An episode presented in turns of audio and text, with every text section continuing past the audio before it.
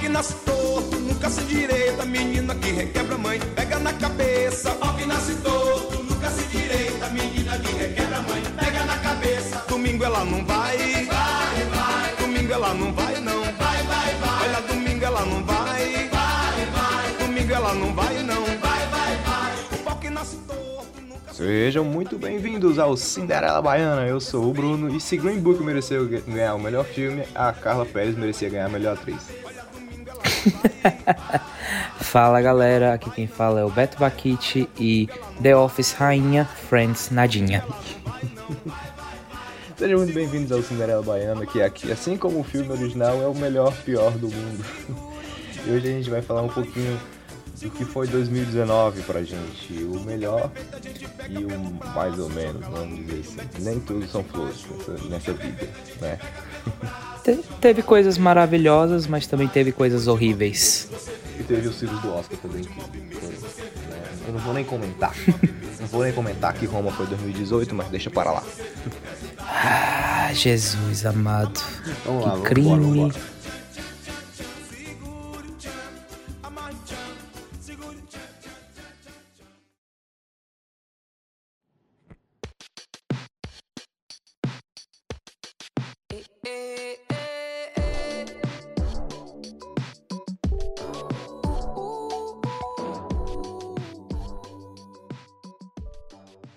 Então, ó, vamos começar janeiro agora com Homem-Aranha no Aranha Verso. É, Vão questionar e vão dizer, olha, mas não era 2018? Mas no Brasil foi 2019. O que interessa é a Terra Tupiniquim. É o, famo- é o famoso é o que temos pra hoje. É o que tem pra hoje. Homem-Aranha no Aranha Verso. Ele é um filme assim que. Quando, quando eu soube, eu não vou dizer que eu não dava nada, mas eu ficava, putz, o que será que vão fazer? Sabe? E. Putz, experiência incrível. Sério mesmo. A- não sei dizer se é o melhor, mas com certeza é um dos melhores filmes do. É um dos melhores filmes do, do Homem-Aranha. E foi pra mim um dos melhores filmes de, de, 2000, de 2018, comparando, pegando da data que. Na data que o filme de fato é. E assim. Cara, tem uma. Tem uma história, tem, tem uma história engraçada envolvendo, envolvendo ele que eu vou contar já já, só quero ouvir primeiro a tua opinião sobre. sobre. Eu acho, eu acho que o, Spider-Verse é um, é um pequeno milagre, na verdade. Porque ele é um filme feito com um orçamento baixíssimo. Ele tem uma direção tripla que não costuma dar muito certo. E se a gente for olhar os três diretores, nenhum deles é muito experiente. Né? E é um, é um projeto grande, com orçamento pequeno. O que tem mais experiência é o Peter Ramsey, que é responsável pela origem dos Guardiões. E ele tem um curtazinho do, do, do Monstros vs Alienígena. É um projeto grande, É, com ele- atores grandes para serem dirigidos, né? Tinha o Nicolas Cage, o Mahershala Ali, tinha a Zoe Kravitz, tinha uma galera muito grande. E eles fizeram um, um- um milagre, assim. Porque o que a Sony vinha fazendo dentro do universo do Homem-Aranha era, no mínimo, questionável. Eles fizeram um pequeno Era milagre. medíocre. É. Era Medíocre. medíocre. eu acho que essa é a melhor Eles palavra. eles estavam mantendo aquele contrato. Era isso que eles estavam fazendo, só isso. Fazendo por fazer. É, pra assim dizer. Estavam fazendo, cumprindo o contrato e de uma forma. é, de uma forma. Não excelente, vamos assim dizer. Cara, é interessante porque. A Origem dos Guardiões é um bom filme, eu acho bom. Eu não acho um grande filme. É, e é engraçado, porque ele é o que tem experiência, os outros, os outros, se não me engano, tinha, eram três diretores, três, eram mais dois diretores ou só um, não tinham. Foi- não tinham experiência, foi o primeiro longa e foi tipo, uau, bela, bela forma de, de aparecer, sabe? Sim. Porque o filme, quando a gente fala, quando a galera, a- tem gente que diz que é engraçado porque Homem-Aranha Aranha Versa, a galera diz que tem gente que diz que a gente baba o filme. Na verdade não é que a gente baba, a gente fala a verdade. Ele é um filme extremamente bem feito, muito bem, muito bem animado, com uma história muito interess interessantíssima, com personagens carismáticos. É uma nova roupagem do Homem-Aranha. É aquela coisa. Não é o Peter Parker, o protagonista, é o Miles Morales. Quem é o Miles Morales? Você, você que gosta de você que gosta de quadrinhos, você conhece, mas se você gosta de você que vê as coisas pelas, pelo cinema, talvez não. Entende? Justo. E é legal porque eles fazem essa abordagem de um jeito muito cultural, né? Porque o Miles Morales, ele é do universo Ultimate da Marvel, que é um universo de 2002 pra cá. E, uhum. assim, ele é um personagem muito tradicional, mas Pra você ter noção, como ele não é tradicional, ele é inspirado no Donald Glover, né? Então, tipo, é de ontem Exato. o personagem. É, mas eles fazem isso do, do jeito da abordagem muito cultural, sabe? Assim, é um filme que, que, claro, ele pega todo mundo, mas assim, ele tem uma coisa, sabe, uma coisa negra, uma coisa cultural que, que, que é muito legal de trazer para um, pro universo que é pouco explorado, que é essa cultura dentro de filmes de herói. Né? E além disso, a gente, a gente não pode deixar de falar da animação que eles fazem um, um, uma mistura de, de espécies de animação, como se fosse dentro de um quadrinho. É lindo, é, é, é lindo. É lindo. É lindo. É como se você estivesse lendo um quadrinho. E, cara, te contar uma história engraçada sobre o filme rapidinho. Vai lá, vai lá. É, é, cara, tu acredita que eu vi esse filme legendado? Eu vi no cinema legendado. Caralho. Foi extremamente. Foi muito. Foi meio que aleatório. Foi meio que. Sem pretensão alguma, porque eu fui ver com os amigos. E a gente tinha comprado o ingresso para essa sessão, foi uma sessão do Shopping Rio Mate, aqui de Fortaleza. E a gente entrou no cinema, aí do nada, foi, do nada os, o Homem-Aranha começou a falar inglês e a gente, ué, ué, é legendado. tipo, completamente. Tipo, eu não esperava, porque tava dizendo que era dublado, mas sei lá, teve, parece que teve um erro no sistema. Que era pra, ser, que era pra dizer que era legendado, mas não, mas não tinha. E Acabei que eu fui, foi tipo o primeiro filme de animação que eu vi no cinema legendado. E valeu muito a pena, cara. Tipo, eu não sou aqueles babaovos que tipo, ai, você tem que ver a animação legendada porque a atuação do a atuação do dublador é melhor que tal coisa. Acho tipo, eu entendo, mas eu entendo, mas quando você trata de animação eu não faço tanta questão. Mas esse caso valeu muito a pena porque eu acho que tem o filme ele tem muitas lições, sabe? Sim, muitas. Ele, ele dá muitas lições de vida, principalmente a questão do, do salto de fé. Muito, muito, e muito. Vendo da na, na voz do Jake Johnson, que foi o foi o ator que dublou o o Peter o Peter Parker mais velho, cara, ele mandou muito bem. Tipo, ele falou, tipo, You don't, it's a leap of faith.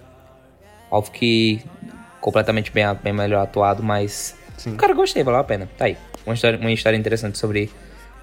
Do meu, do meu 2019 envolvendo o Aranha Verso. É engraçado isso, porque assim, a dublagem brasileira é um negócio fenomenal, assim, né?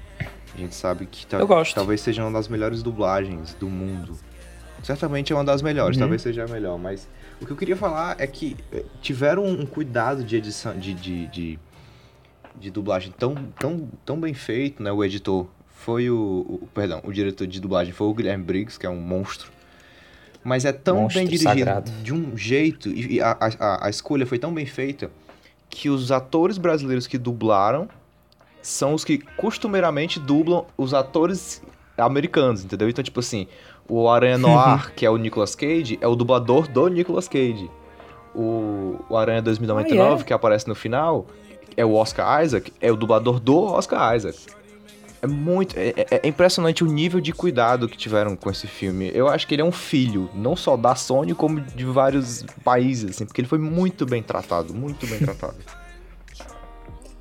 Bom, agora saindo de Aranha Verso, a gente pode, a gente pode fazer um cast inteiro sobre Aranha Verso, mas a gente deixa isso aí pro futuro. Sim.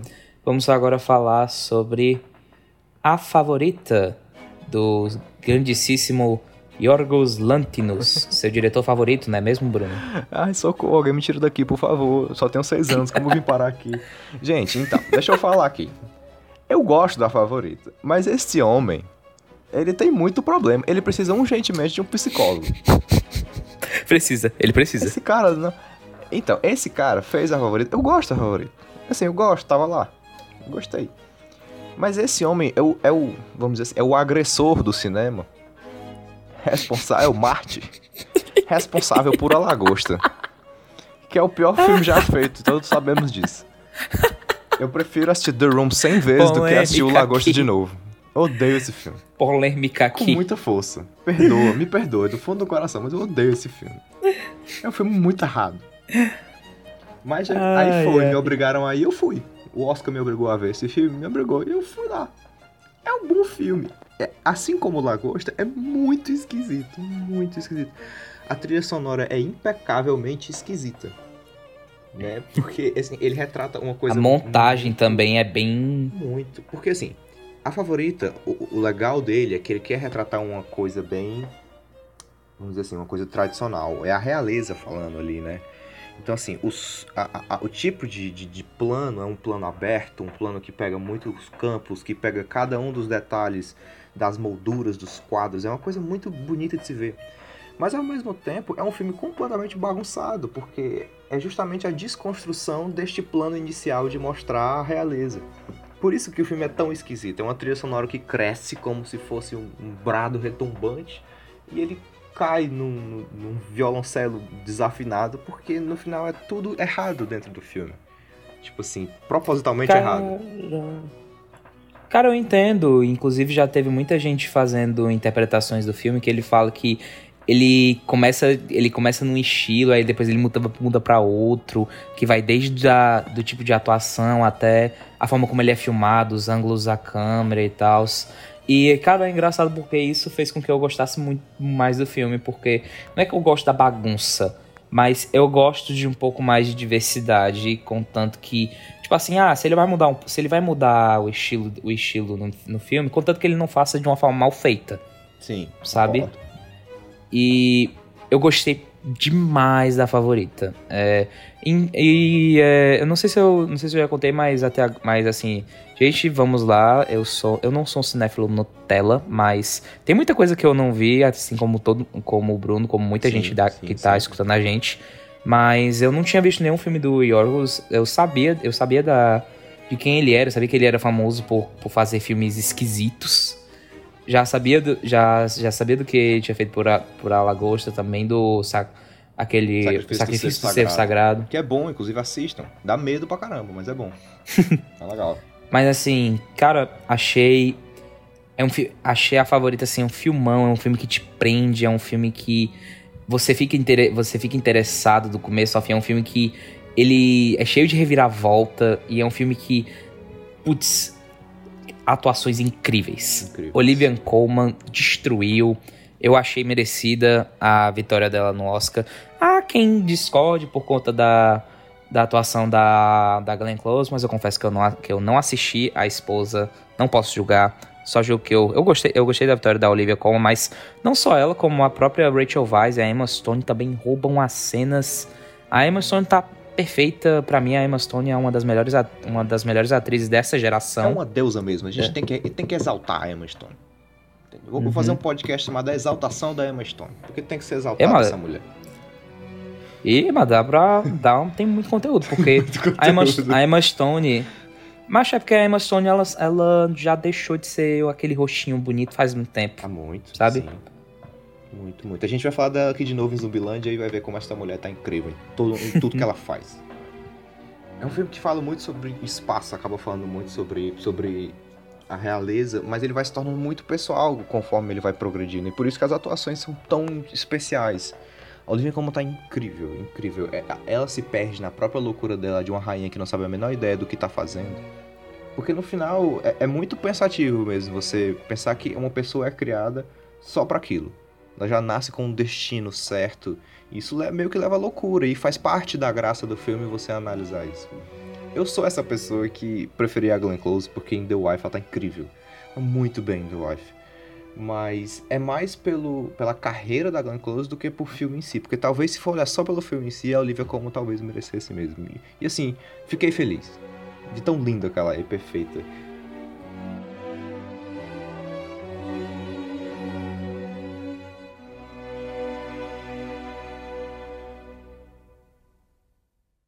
call you, sir?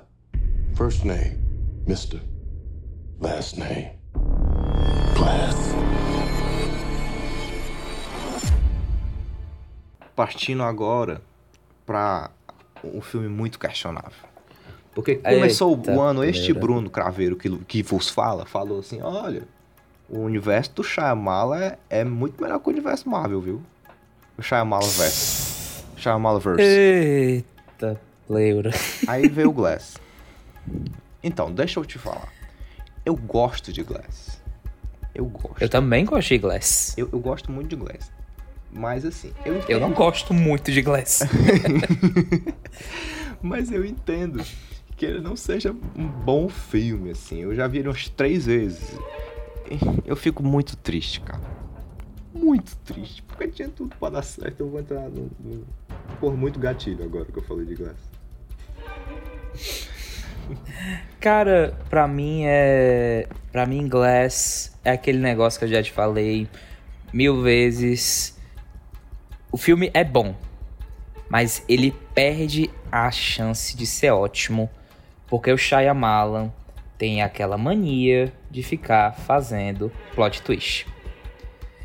Ele vive fazendo isso, é, virou meio que uma aquela coisa. Hoje em dia, é hoje em dia é meio que uma característica dele você reclamar de um plot twist do do Shyamalan é algo que você tá é como se você estivesse exigindo demais. E tipo assim, ah, tudo bem, ele pode querer fazer, pode querer fazer plot twist, mas uma coisa, mas faça um plot twist bom. Pode crer. Entende? É isso. Eu achei o plot twist uma coisa nada a ver, que no final foi pareceu altamente caricato e que só serviu pra é que eu não quero, eu não quero dar spoiler, mesmo sabendo que o filme já, já tem quase um, já tem quase um ano que foi foi lançado, pra mas dessa maneira que tu tá querendo falar, tipo, o legal do plot twist é- você introduzir no filme uma característica nova que muda toda a visão, mas essa característica sempre esteve lá. É só você que não percebeu. Tipo no sexto Uhum. sentido, na Dama da Água. Sempre. Memento. exato. Tava sempre lá. É você que não viu. Esse é o legal de você não vir. O Glass não. Ele nunca tava lá. Ele tirou debaixo do sovaco uma solução e ele jogou na Foi sua cara. completamente jogado. Fedeu. Foi completamente jogado. É completamente Mas jogado, sim. Mas é, infelizmente, o plot twist, ele caiu muito o nível do filme pra mim. Eu ainda, eu ainda acho bom, ele tem muitos méritos. Eu gosto muito da eu gosto muito da atuação do, do James McAvoy, assim como eu gosto eu gosto mais do personagem do Samuel L. Jackson do que do do que do Do Bruce Willis. Bruce Willis, exato. Apesar de que eu acho que o Bruce Willis ele manda bem, ele não tá, em- não tá em nossa, incrível, com saudades do Bruce Willis, mas ele faz um, ele faz um bom trabalho. Faz. Agora, tem um, tem uns, pois é, tem esses pequenos problemas. Eu gosto até da personagem da, da Sarah Paulson. Ele tem umas, ele tem umas ideias legais. Tipo, eu achei legal a ideia dele ter trazido de volta o, o ator que fez o filho do do, Bruce, do personagem do Bruce Willis de- no Corpo Fechado. É uma, ideia, é uma ideia legal, mas infelizmente eu não achei que ele mandou muito bem no filme. Não manda mesmo. Mas Não manda. Ele é um dos principais pivô, pivôs do filme, assim, né? Junto Uhum. com a menina, com a, com a Anya Taylor, ele é um dos principais pivôs do filme. Eu, eu acho o problema desse filme maior é que ele tenta toda hora brincar com esse negócio de será que a galera tem poder? Será que a galera não tem poder? Essa é a Exato. grande brincadeira do filme. Inclusive, na luta final, na hora do, da, da luta final, os planos que o, o Shyamalan faz, eles são meio de longe. Como se fosse um civil observando uma luta de rua. Pra não parecer uma luta de super-herói. A ideia é parecer uma luta qualquer no meio da rua de dois bebos. Essa é a ideia. exato. Porque você fica, hum, será? Só que, cara, não convence. Não convence. E no final o plot twist, falando lá todo o, background da Sarah Paulson, não funciona. Não funciona e, Não funciona. e, e acaba que esse dilema não funciona. Eu só queria levantar uma questão aqui pra terminar. Esta menina, Diga. Anya Taylor-Joy, ela precisa ser exaltada aqui. Porque ela estava muito bem em, em, em Fragmentado. Ela estava muito bem na Bruxa, que ela fez há uns 5 anos atrás. Ela era uma criança ainda. Jesus amado. Que é o que ela ela- fez na bruxa Ela foi. muito bem. Ela continua bem em Glass. Ela vai estar nos Novos Mutantes, né? Que Deus vai lançar sabe quando. Mas Eu ainda tenho fé que eu vou ver esse filme. Eu também tenho fé. Acho que daqui pra uns 80 anos aí, esse vejo esse filme aí vai dar certo. E ela está no remake de Emma, aquele filme de 96 que a Gwyneth Paltrow fez, e ela vai ser a principal. Vai ser o primeiro filme que ela vai ser oficialmente a principal, assim, sem dividir cargo com ninguém. O filme vai ter a cara dela. Essa menina promete muito, muito, muito, muito. Promete. Eu gosto dela, sempre achei. Sempre achei assim um grande, um grande prodígio. Espero que continue, não espero que. Espero que não decaia. Porque eu acho que a gente tá vivendo numa época que os atores. Os, a- os atores e, a- e atrizes que. Tipo, começam, começam mais novos estão come começando a também conseguir crescer, porque a gente também a, a gente acompanhou uma época onde tinha gente que começava menor e aí ficava por isso, sabe? Isso, isso, isso. Não conseguia, não conseguia ter um bom desenvolvimento, não conseguia ter um, um bom, tipo, alcance na carreira na mais velho, mas acho, acho que as coisas estão começando a mudar e eu também torço muito por ela, ela, eu acho ela uma ótima atriz que tem muito que tem ainda muito pela frente. Eu acho, eu concordo contigo que isso está mudando. Se a gente olhar alguns atores, por exemplo, o próprio Tom Holland que começou com um filme muito novo, a Saoirse Ronan também que começou muito nova, e são atores novos que estão crescendo aos poucos e pegando papéis grandes. Se você uhum. vê Ellen agora em Adoráveis Mulheres, ela tá ótima, bicho. Então, Sensacional. Tipo assim, atores pequenos que estão conseguindo espaço para crescer neste universo de, de dinossauros que é Hollywood. Exatamente. Pulando aqui pra, Vamos fevereiro, fevereiro, eu tenho que exaltar. Só tem um filme a ser exaltado aqui. Porque este filme, meus amigos, ele deveria ter ganho o Oscar de melhor filme estrangeiro. Porque Roma devia ter Não ganhado. Roma devia ter ganho o melhor filme. E este é, filme é, devia é, pronto, ter ganho o filme concordar. estrangeiro. É isso. Esse é o plano. Porque Cold Agora War. eu posso concordar com você. Cold War, Guerra Fria, é uma produção franco-britânico-polonesa, é um filme em preto e branco. Lindo de morrer, lindo de morrer. É um filme que fala justamente sobre. É, vamos fazer um comparativo aqui. É meio um Romeu e Julieta da, da Guerra Fria. Uma brincadeira entre Áustria, austríacos e Polônia e, e poloneses no meio da Guerra Fria, com aquela brincadeira de você não poder passar o muro de Berlim, não poder passar, cruzar aquela linha, é muito impactante, é uma visão muito intimista de um casal que não pode ficar junto por conta de uma guerra que vai além da vontade deles. É muito bonito, os personagens são muito fortes, as, a fotografia é incrível, as paisagens que se passam dentro da, da Cracóvia ali na Polônia, é tudo muito bonito. Eu vou me arriscar a dizer o nome do diretor agora. É o Paweł Pawlikowski. Esse é o, é, é o Paweł Pawlikowski. É isso. Tá vendo? Você deitou em mim agora. Ele é responsável por, por Ida e My Summer Love, que é outro filme que trata Ele o ganhou amor... o Oscar por, por Ida. Ganhou, sim, é sim. É o Oscar sim, de sim. melhor filme estrangeiro. Eu acho legal, My Summer Love é um, é um filme que já dá uma perspectiva do que, que de como ele trabalha, porque ele trabalha com amor, mas de uma perspectiva muito menos hollywoodiana do que costuma ser uma perspectiva mais intimista e mais controversa. E, e ele faz exatamente isso, só que de uma maneira mais requintada aqui em Guerra Fria. Então vale muito, muito assistir. Muito. Numa tela bem grande, de preferência. E a trilha sonora é incrível, tem que ser falado aqui. Injustiçado, Cold War, injustiçado.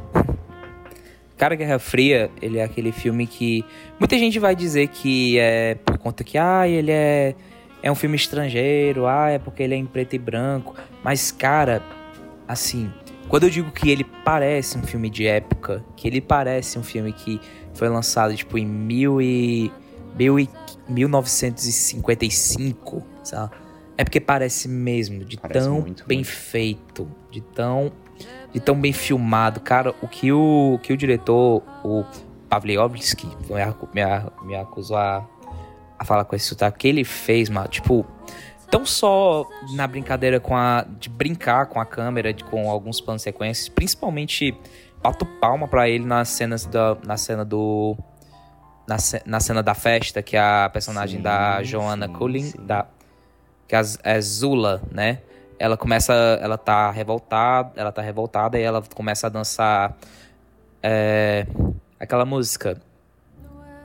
Uh, one, two, three, four, eight clock rock. Isso. E aí a câmera vai, vai do início e tá, ela tá dançando e a câmera só seguindo. Você fica, caraca, como é que ele fez isso? Mas não só disso, até do momento da própria ambientação. Tipo, tem um. Tem uma. Tem um, um frame que até hoje, até hoje esse frame me pegou de tão bem enquadrado, de tão bem feito que ele foi feito, que é uma cena onde a, onde a Azula ela cai no lago. Sim, e o, onde o, como é que é o nome do, perso do personagem do. Ixi, vou buscar o do Thomas Scott? Vou buscar o personagem dele aqui. Era. Ah, Victor. Victor, Victor. Victor. Eu lembro. Victor. É uma cena que ele tá. Ele tá parado. Aí ele tá tá com o cara com a jaqueta pra trás, ele dá uma viradinha pra ver a situação e você fica. E, tipo, perfeito. O enquadramento, a cena, a pose, acho que foi uma coisa, assim, sensacional. É E não sensacional, só- é Sensacional. A Cara- cena que eles atravessam, a, vamos dizer assim, a, a linha que não era permitido entre a fronteira dos países ali, é, é a emoção que só, você tá só andando. Você tá cruzando de um país pro outro, não oferecer nada demais. Mas a maneira com que ele bota a câmera se distanciando e a trilha subindo é como se fosse um grande feito. E que era, tipo, emocion- emocionalmente é um grande feito. Muito bonito, muito bonito o filme.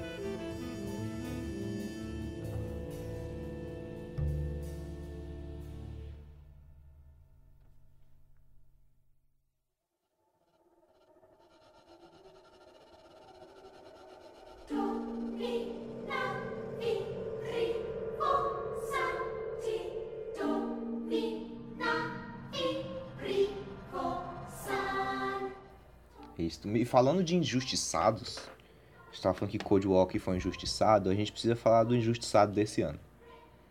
Que é Nós, do Jordan Peele.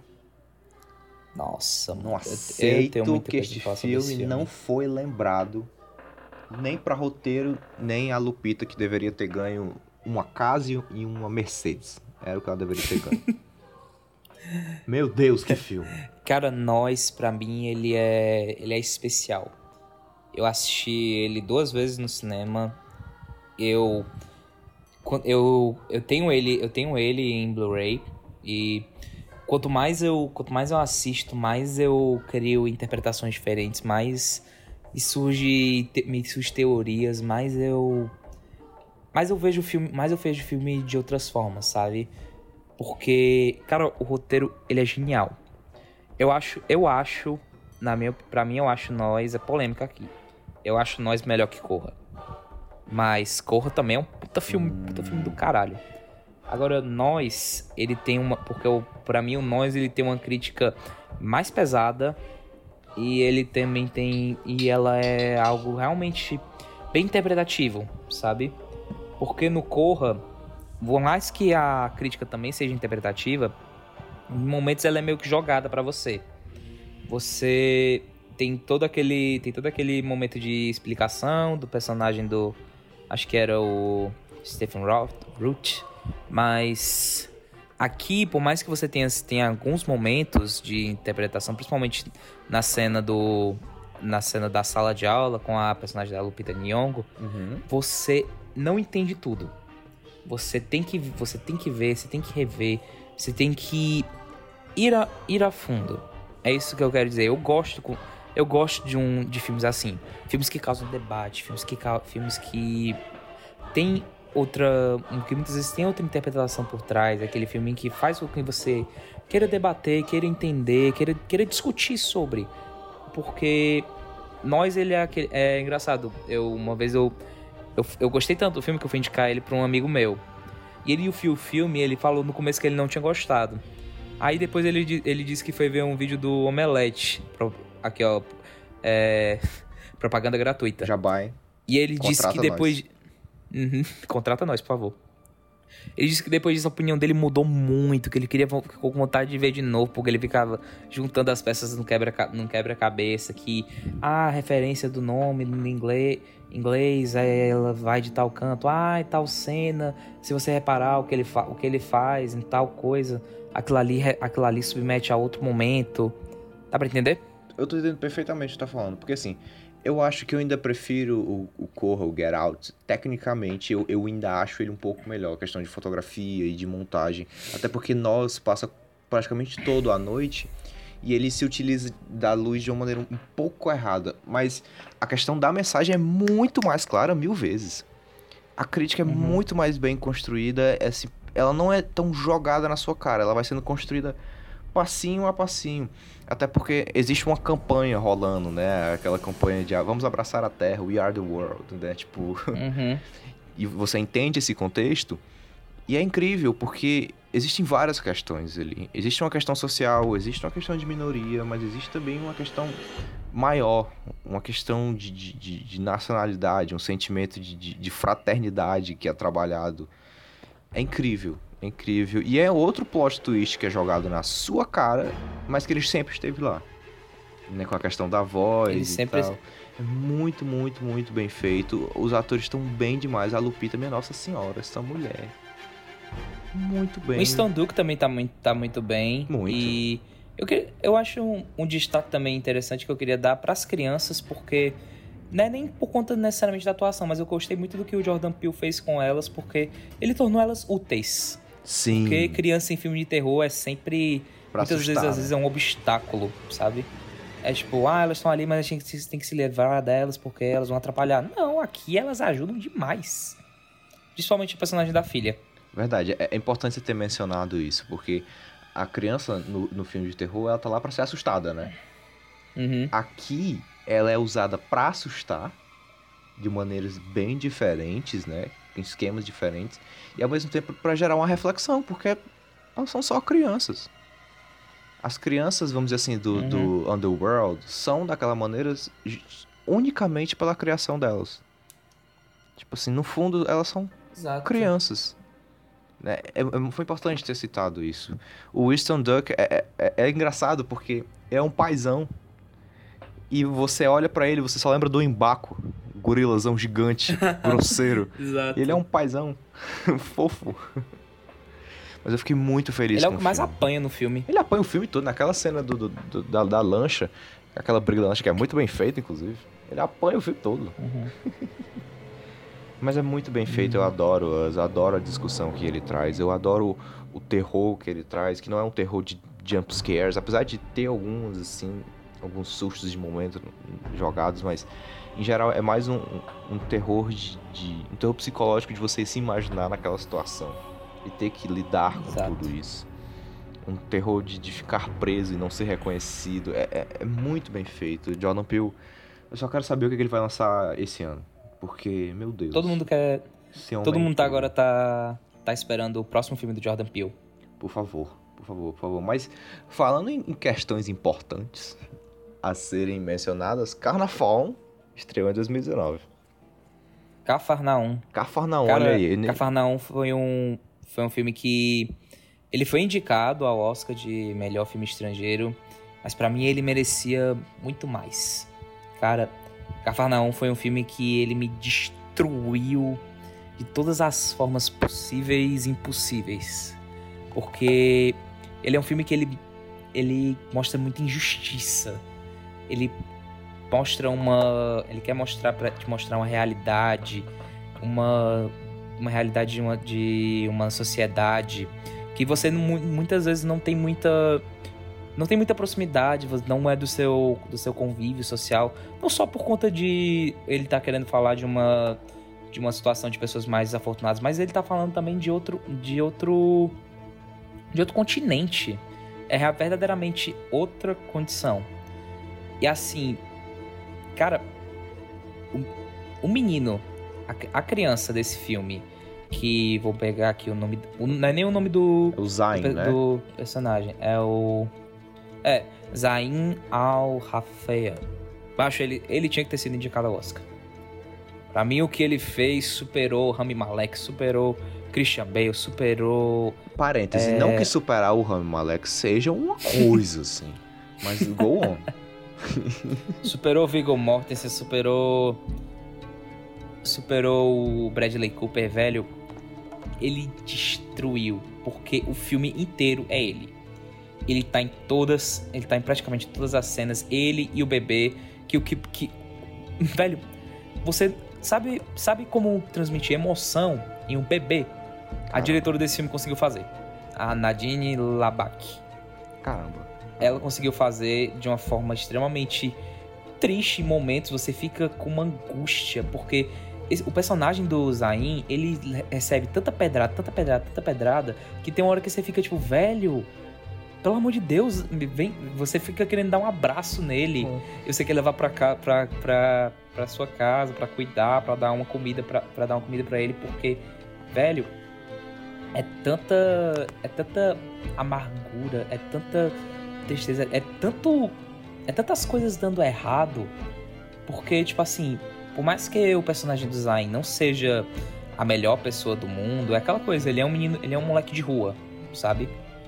Ele não nasceu, ele não nasceu com ele não foi educado, ele não teve a melhor educação do mundo, ele não foi ele não tem o melhor linguajar, mas ele tem um coração, mas ele tem sim um você consegue ver que ele tem um coração bom, que ele quer fazer o bem, sabe?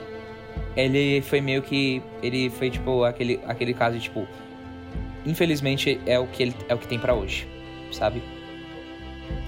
Porque sabe, sabe aqueles filmes que você achou assim incrível, só que você não tem vontade de ver de novo? O, é tipo isso, Cavalo não foi isso para mim, ele é um filme que eu indico você, eu indico todo mundo assistir, mas tenha consciência de que não é um filme, não é um filme divertido, também não é um filme feliz, é um filme que provavelmente vai vai destruir seu emocional, mas ele é um filme necessário.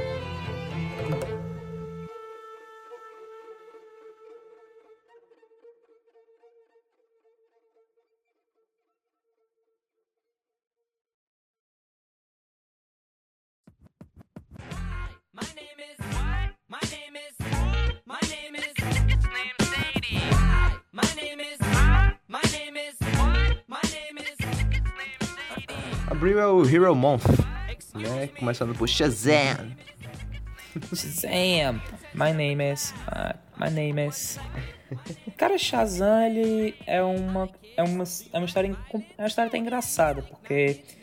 Shazam ele é um filme que no começo não é que eu não, tá, não é que eu não tava dando nada, é só que eu tava pensando, tipo, cara, como é que vai ser isso? Porque. Eu, não, eu confesso para você, eu confesso que eu não sabia muito do personagem do Shazam. Eu, eu tinha consciência de, que, de quem ele era, do, do que ele era, um, ele era conhecido, que ele era muito famoso, de toda aquela treta envolvendo aquela situação, ah, ele é o Shazam, ele é Capitão Marvel, como é que ele é o Capitão Marvel se ele é, da, ele é da DC? Mas assim, confesso que me surpreendi, velho. Achei um filme extremamente divertido. Eu acho que para mim essa é a melhor palavra para descrever Shazam, que é divertido. Sim, eu coloquei o Shazam na lista aqui justamente porque ele é um filme que ele não promete muito, ele não se leva muito a sério, ele só é muito família. Ele é o, o famoso filme Sessão da Tarde que deu certo. Uhum. deu muito certo. Porque ele é um filme completamente descompromissado. Né? O Shazam, ele é um personagem que, dentro do universo dos quadrinhos, ele não é muito compromissado. Né? E, e quando veio o New 52, os Novos 52 da DC, é, essa origem reformulada dele joga ele justamente dessa forma. Um moleque que, é um moleque abandonado, que ninguém quer nada com ele, ele só quer viver a vida dele sozinho, e ele ganha esse. este fardo maravilhoso. e ele não sabe lidar com isso. Isso é, é, é, perfeito. O filme se encaixa muito bem nisso, porque se você pensar se você ganhasse poderes, era exatamente isso que você ia fazer. Você ia invadir uma loja, você ia encher o cu de doce e de, de chilito e ir embora, brother. Refrigerante. Ia ficar piscando para as pessoas e para as meninas. Hã, e aí, hã? Pedindo autógrafo, dando autógrafo. Dando autógrafo. Eu faria exatamente isso. Então ele é um filme muito fácil de você se identificar, é um filme muito fácil de você conseguir se afeiçoar com ele. E o Zachary Levi leva isso muito bem. Muito bem. Ele é uma criança que nunca cresceu. Assim, eu vejo ele em outros filmes agora e eu não consigo não pensar no Billy Batson. Cara, eu acho que uma coisa que eu gostei muito do. Gostei muito assim de ver, porque. Até porque eu não acredito que foi meio que uma escolha própria. Porque ele lançou numa época Acho que até hoje ninguém sabe muito bem como é que, como é que tá sendo o universo cinematográfico da DC. Que bagunça, né? Como, como é, tipo, a gente sabe que o Ben Affleck já, já pulou fora, a gente sabe que o Jared Leto também é um caso complicado, a gente não sabe se o Henry Cavill ainda vai ser o, vai ser o Superman. E aí, nisso, o Shazam tava numa. tava meio que numa eu não diria uma enrascada, ele tava numa situação de tipo, tá, esse é o meu filme, eu não vou, eu não posso, eu não quero, não posso ficar querendo inventar de fazer crossover, eu não quero, eu preciso contar a minha história. E foi isso que ele fez. Eu, uma coisa que, tipo, que me irrita muito às vezes no filme é quando ele se preocupa demais, coisa que me irrita muito no universo cinematográfico, até uma uma pauta interessante pra gente fazer no próximo cast. Gosto. Que é quando um. Que é quando um filme ele parece que quer se preparar muito pro futuro. E ele não quer. Ele acaba esquecendo do presente da própria história. E Shazam não é isso. Shazam, ele só tá preocupado em contar a sua história. Alô, E- alô, Homem-Aranha longe de casa. Ixi. Alô, Batman vs Superman. Alô, Batman vs Superman. Mas eu concordo plenamente, cara, com tudo que você tá falando. O Shazam é um filme que ele tava numa enrascada em diversas maneiras. Ele estava numa enrascada em orçamento, ele estava numa enrascada em público, porque a data é muito próxima de Avengers, que comeu o cinema. Uhum. Ele era, tava em enrascada de orçamento, tava numa enrascada de universo, que eles não podiam falar, e eles tentaram, na produção, tentaram trazer o Henry Cavill pra dentro do filme, pra ele fazer uma participação, e não deu muito certo. E digo mais, o diretor escolhido, que é o David Sandberg, ele é um diretor de terror.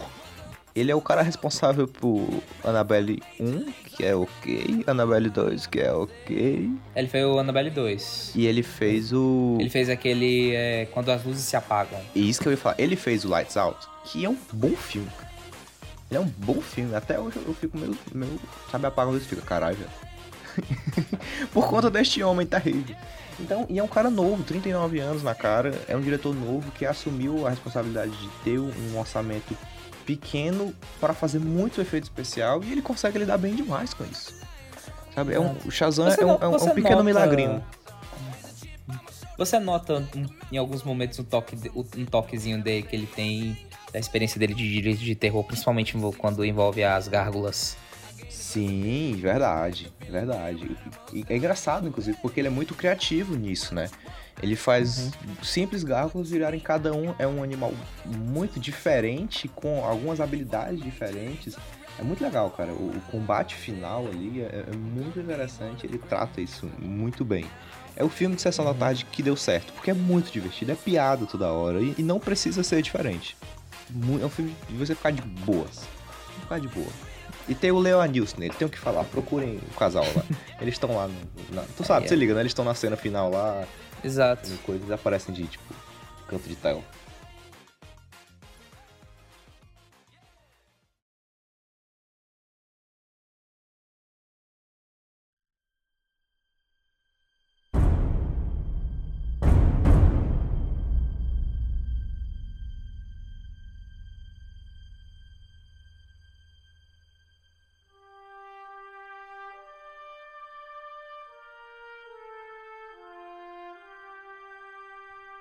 Vingadores Ultimato. O filme evento do ano. Eu, eu tenho que falar, eu vou logo falar aqui. Eu tive uma experiência terrível com esse filme. Terrível. A minha sala, a tela era azul. Não tô brincando. Era azul. Eu saí putaço do filme. Putaço. Foi esse filme foi uma merda. Aí eu pa- passei, parei 30 segundos pensando. Eu falei, não. Esse filme é muito bom. Deixa pra lá. É porque assim, tecnicamente, Guerra Infinita é muito melhor. Assim, muito. Entendo. Mas como fechamento de série e como sentimento e como, sabe, envolvimento dessa paixão e de ver todos esses heróis que eu cresci lendo lutando juntos, ele é um, um orgasmo maravilhoso de, de- de- de luta e de, de- É incrível.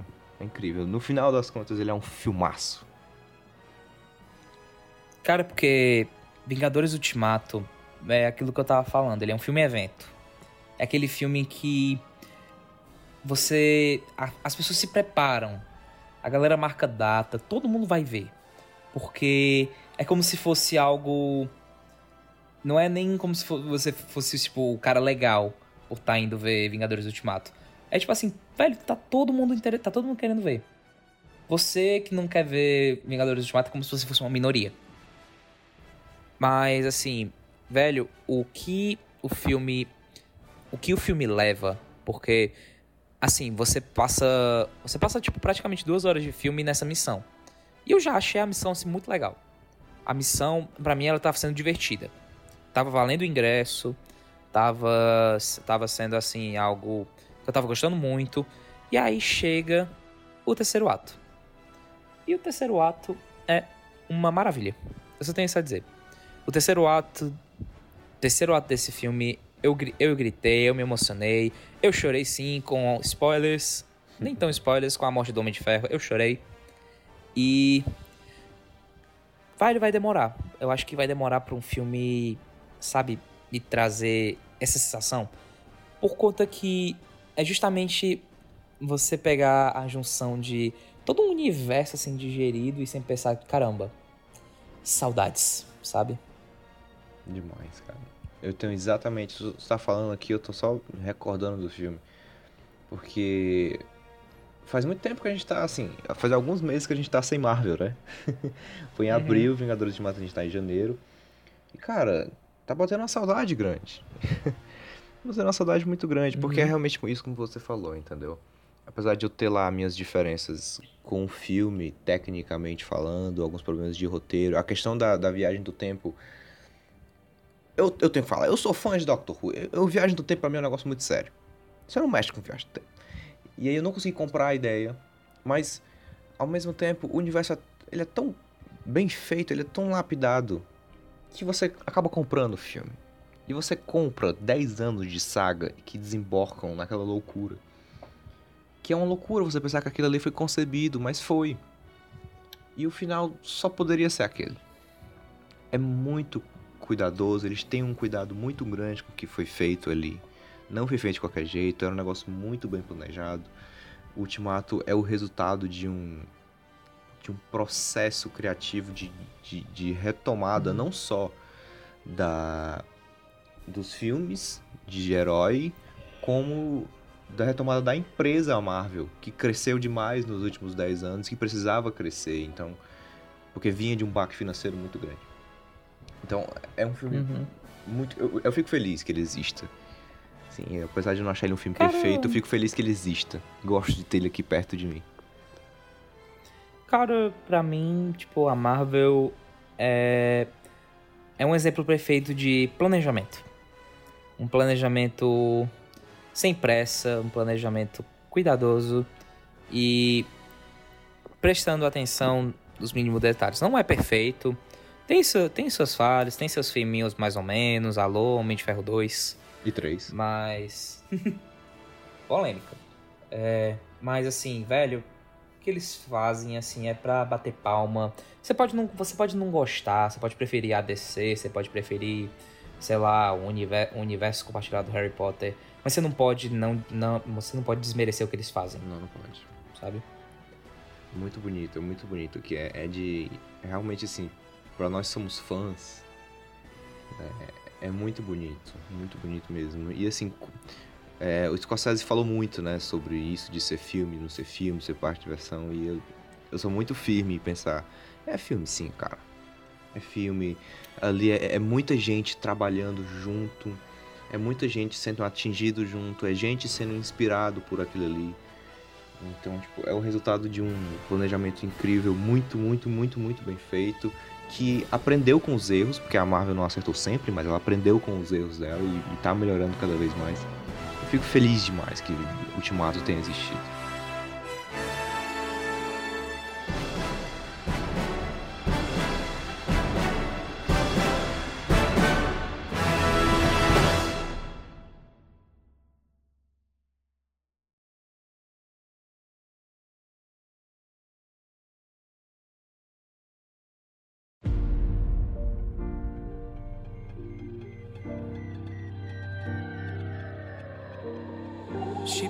My bags last night, pre flight.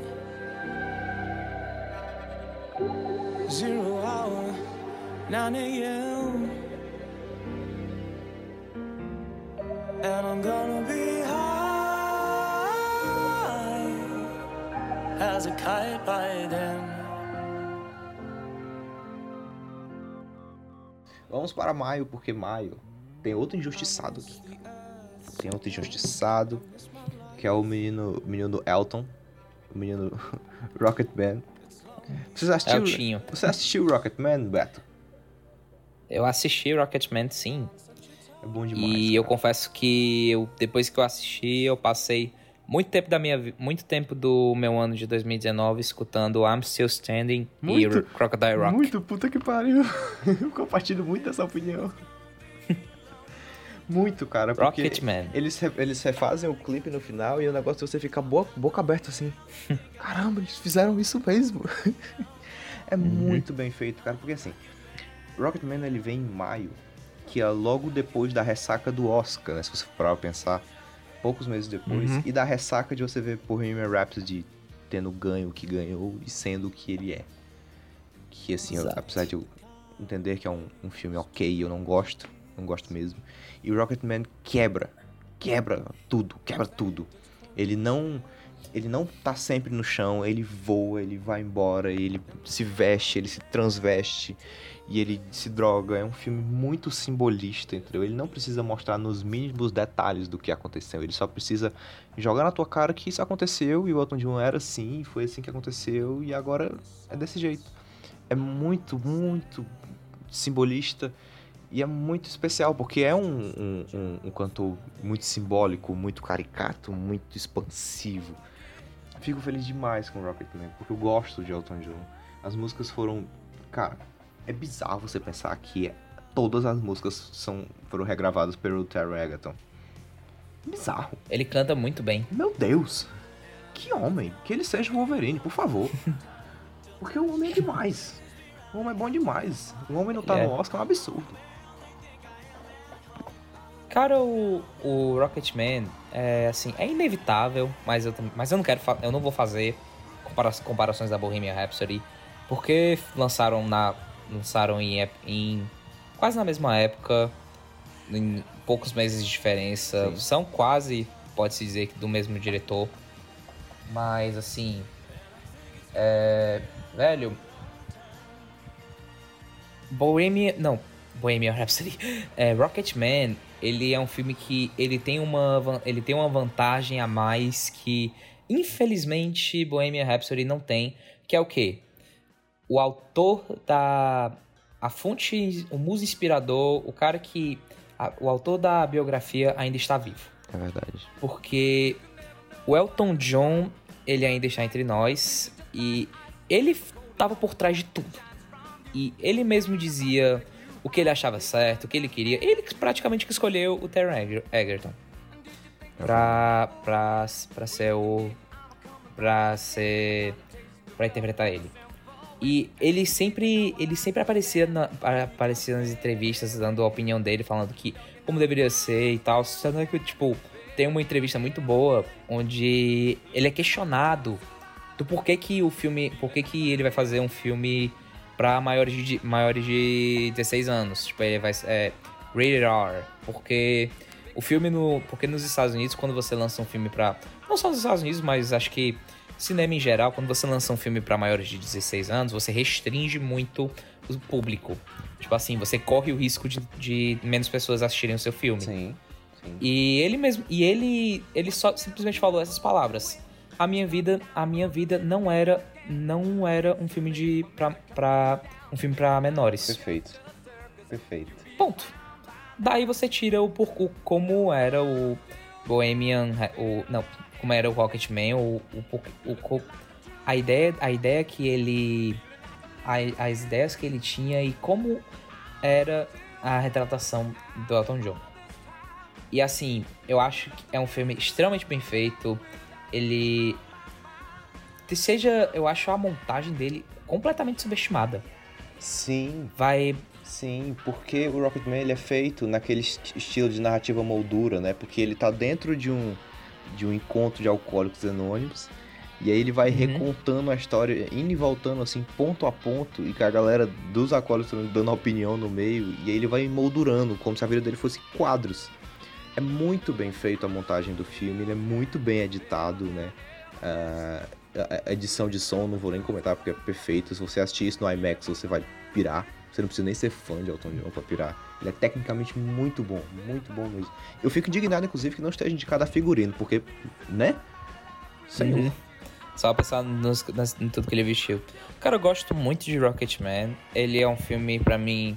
Cara, eu acho que eu daria pra ele uma nota 9. Eu tenho uns pequenos problemas com ele, principalmente quando. eu acho que o filme tem uma hora que ele perde um pouco o ritmo, principalmente quando ele foca muito, quando ele foca muito na relação do Elton John com, com o John Reed, né? que é. é. com o John Reed, que é um personagem detestável, que é uma pessoa detestável, mas assim, era não, é o como é o que aconteceu, não tem como não tem como você não deixar de falar, sabe? Total. E é muito esquisito, né? Porque o personagem, ele é feito pelo Richard Madden e a gente, tipo, acabou de terminar Game of Thrones e a gente tá um... Olha o Rob aí, tão lindo. ele é um cuzão. É, ele é um idiota. Não tem como... Nossa, a, palavra, a melhor palavra pra, pra definir isso, isso é ele é um... Ele, nos Estados Unidos, ele, se fosse pra usar uma expressão dos Estados Unidos, ele é um jerk. Ele é um jerk, pode crer, pode crer. Mas feliz demais, uhum. o filme é, é uma belíssima obra. E aí também em maio, uhum. John Wick 3, Parabellum. Um dos, talvez, o, me o melhor filme de ação do ano? Fica aí o debate. Fica. Hoje se jogou na cara, agora fiquei nervoso. cara, John Wick, John Wick, ele. John Wick 3. Assim como a franquia John Wick, ela é uma. Ela é uma franquia. Eu não quero nem dizer subestimado, porque ela tá começando a ter muita vis visibilidade, tá todo, muita gente comentando, muita, tá ficando muito popular, sabe? E eu acho extremamente justo, porque é um a franquia, ela tem muita criação, ela tem muito tem muita evolução, sabe?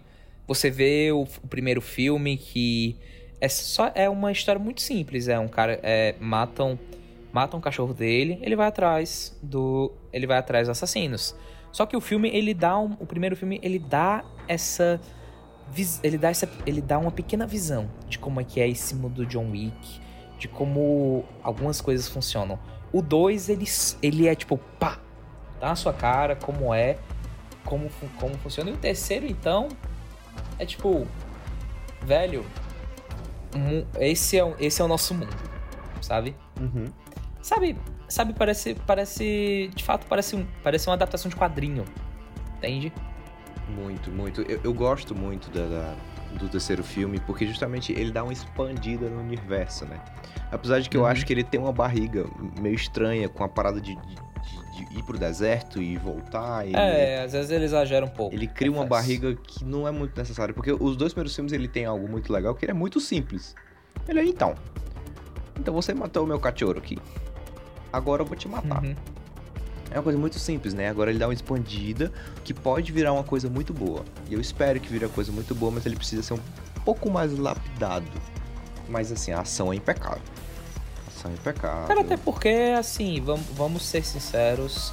O segundo filme ele só aconteceu porque o primeiro filme foi um sucesso. Sim, sim. Mas, só isso. Mas assim.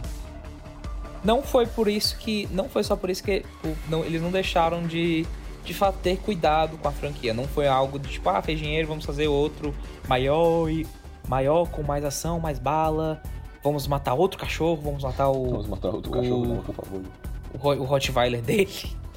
não, eles de fato, tipo, oh, putz, deu sucesso, isso fez sucesso. Vamos tentar ver o que a gente pode fazer, o que a gente pode fazer, como é que a gente pode fazer para melhorar. Entende? Perfeito, perfeito. Eu acho que é exatamente isso.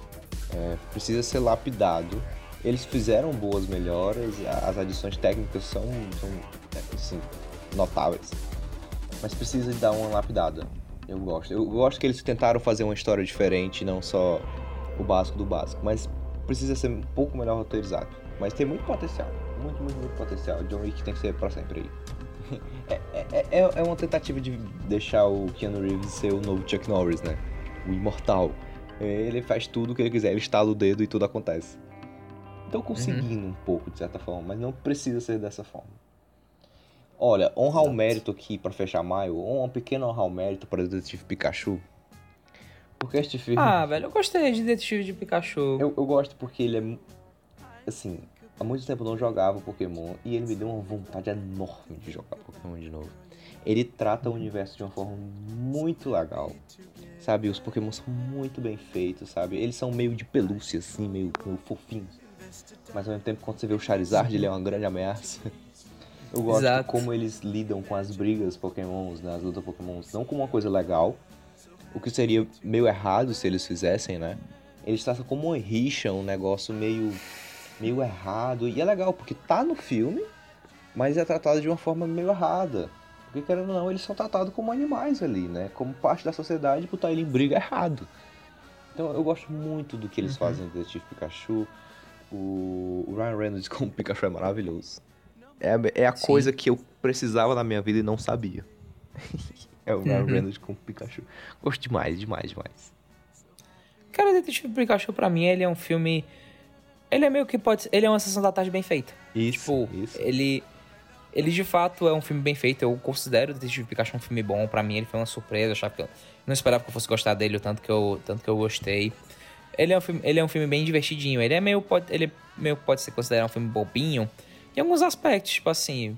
O, o mistério do filme não tem. É besta. É, tem. Tudo você. É besta. Você resolve em 5 minutos. A cena de, a- cena de ação também não tem muito. Mas você se diverte vendo a aventura, você gosta dos personagens, tanto o personagem do Justice Smith, que ele tá legal, que ele tá bem, ele, ele faz o que pode e tal. Mas obviamente o, o Pikachu, o Ryan Reynolds, rouba o filme inteiro. O filme é ele, O filme é ele. é Detetive Pikachu. E tá aí, vi, vi no cinema, não me arrependi, me diverti. Quero, quero dois. Quero, quero mais um. Quero mais Pokémon. Também. Cadê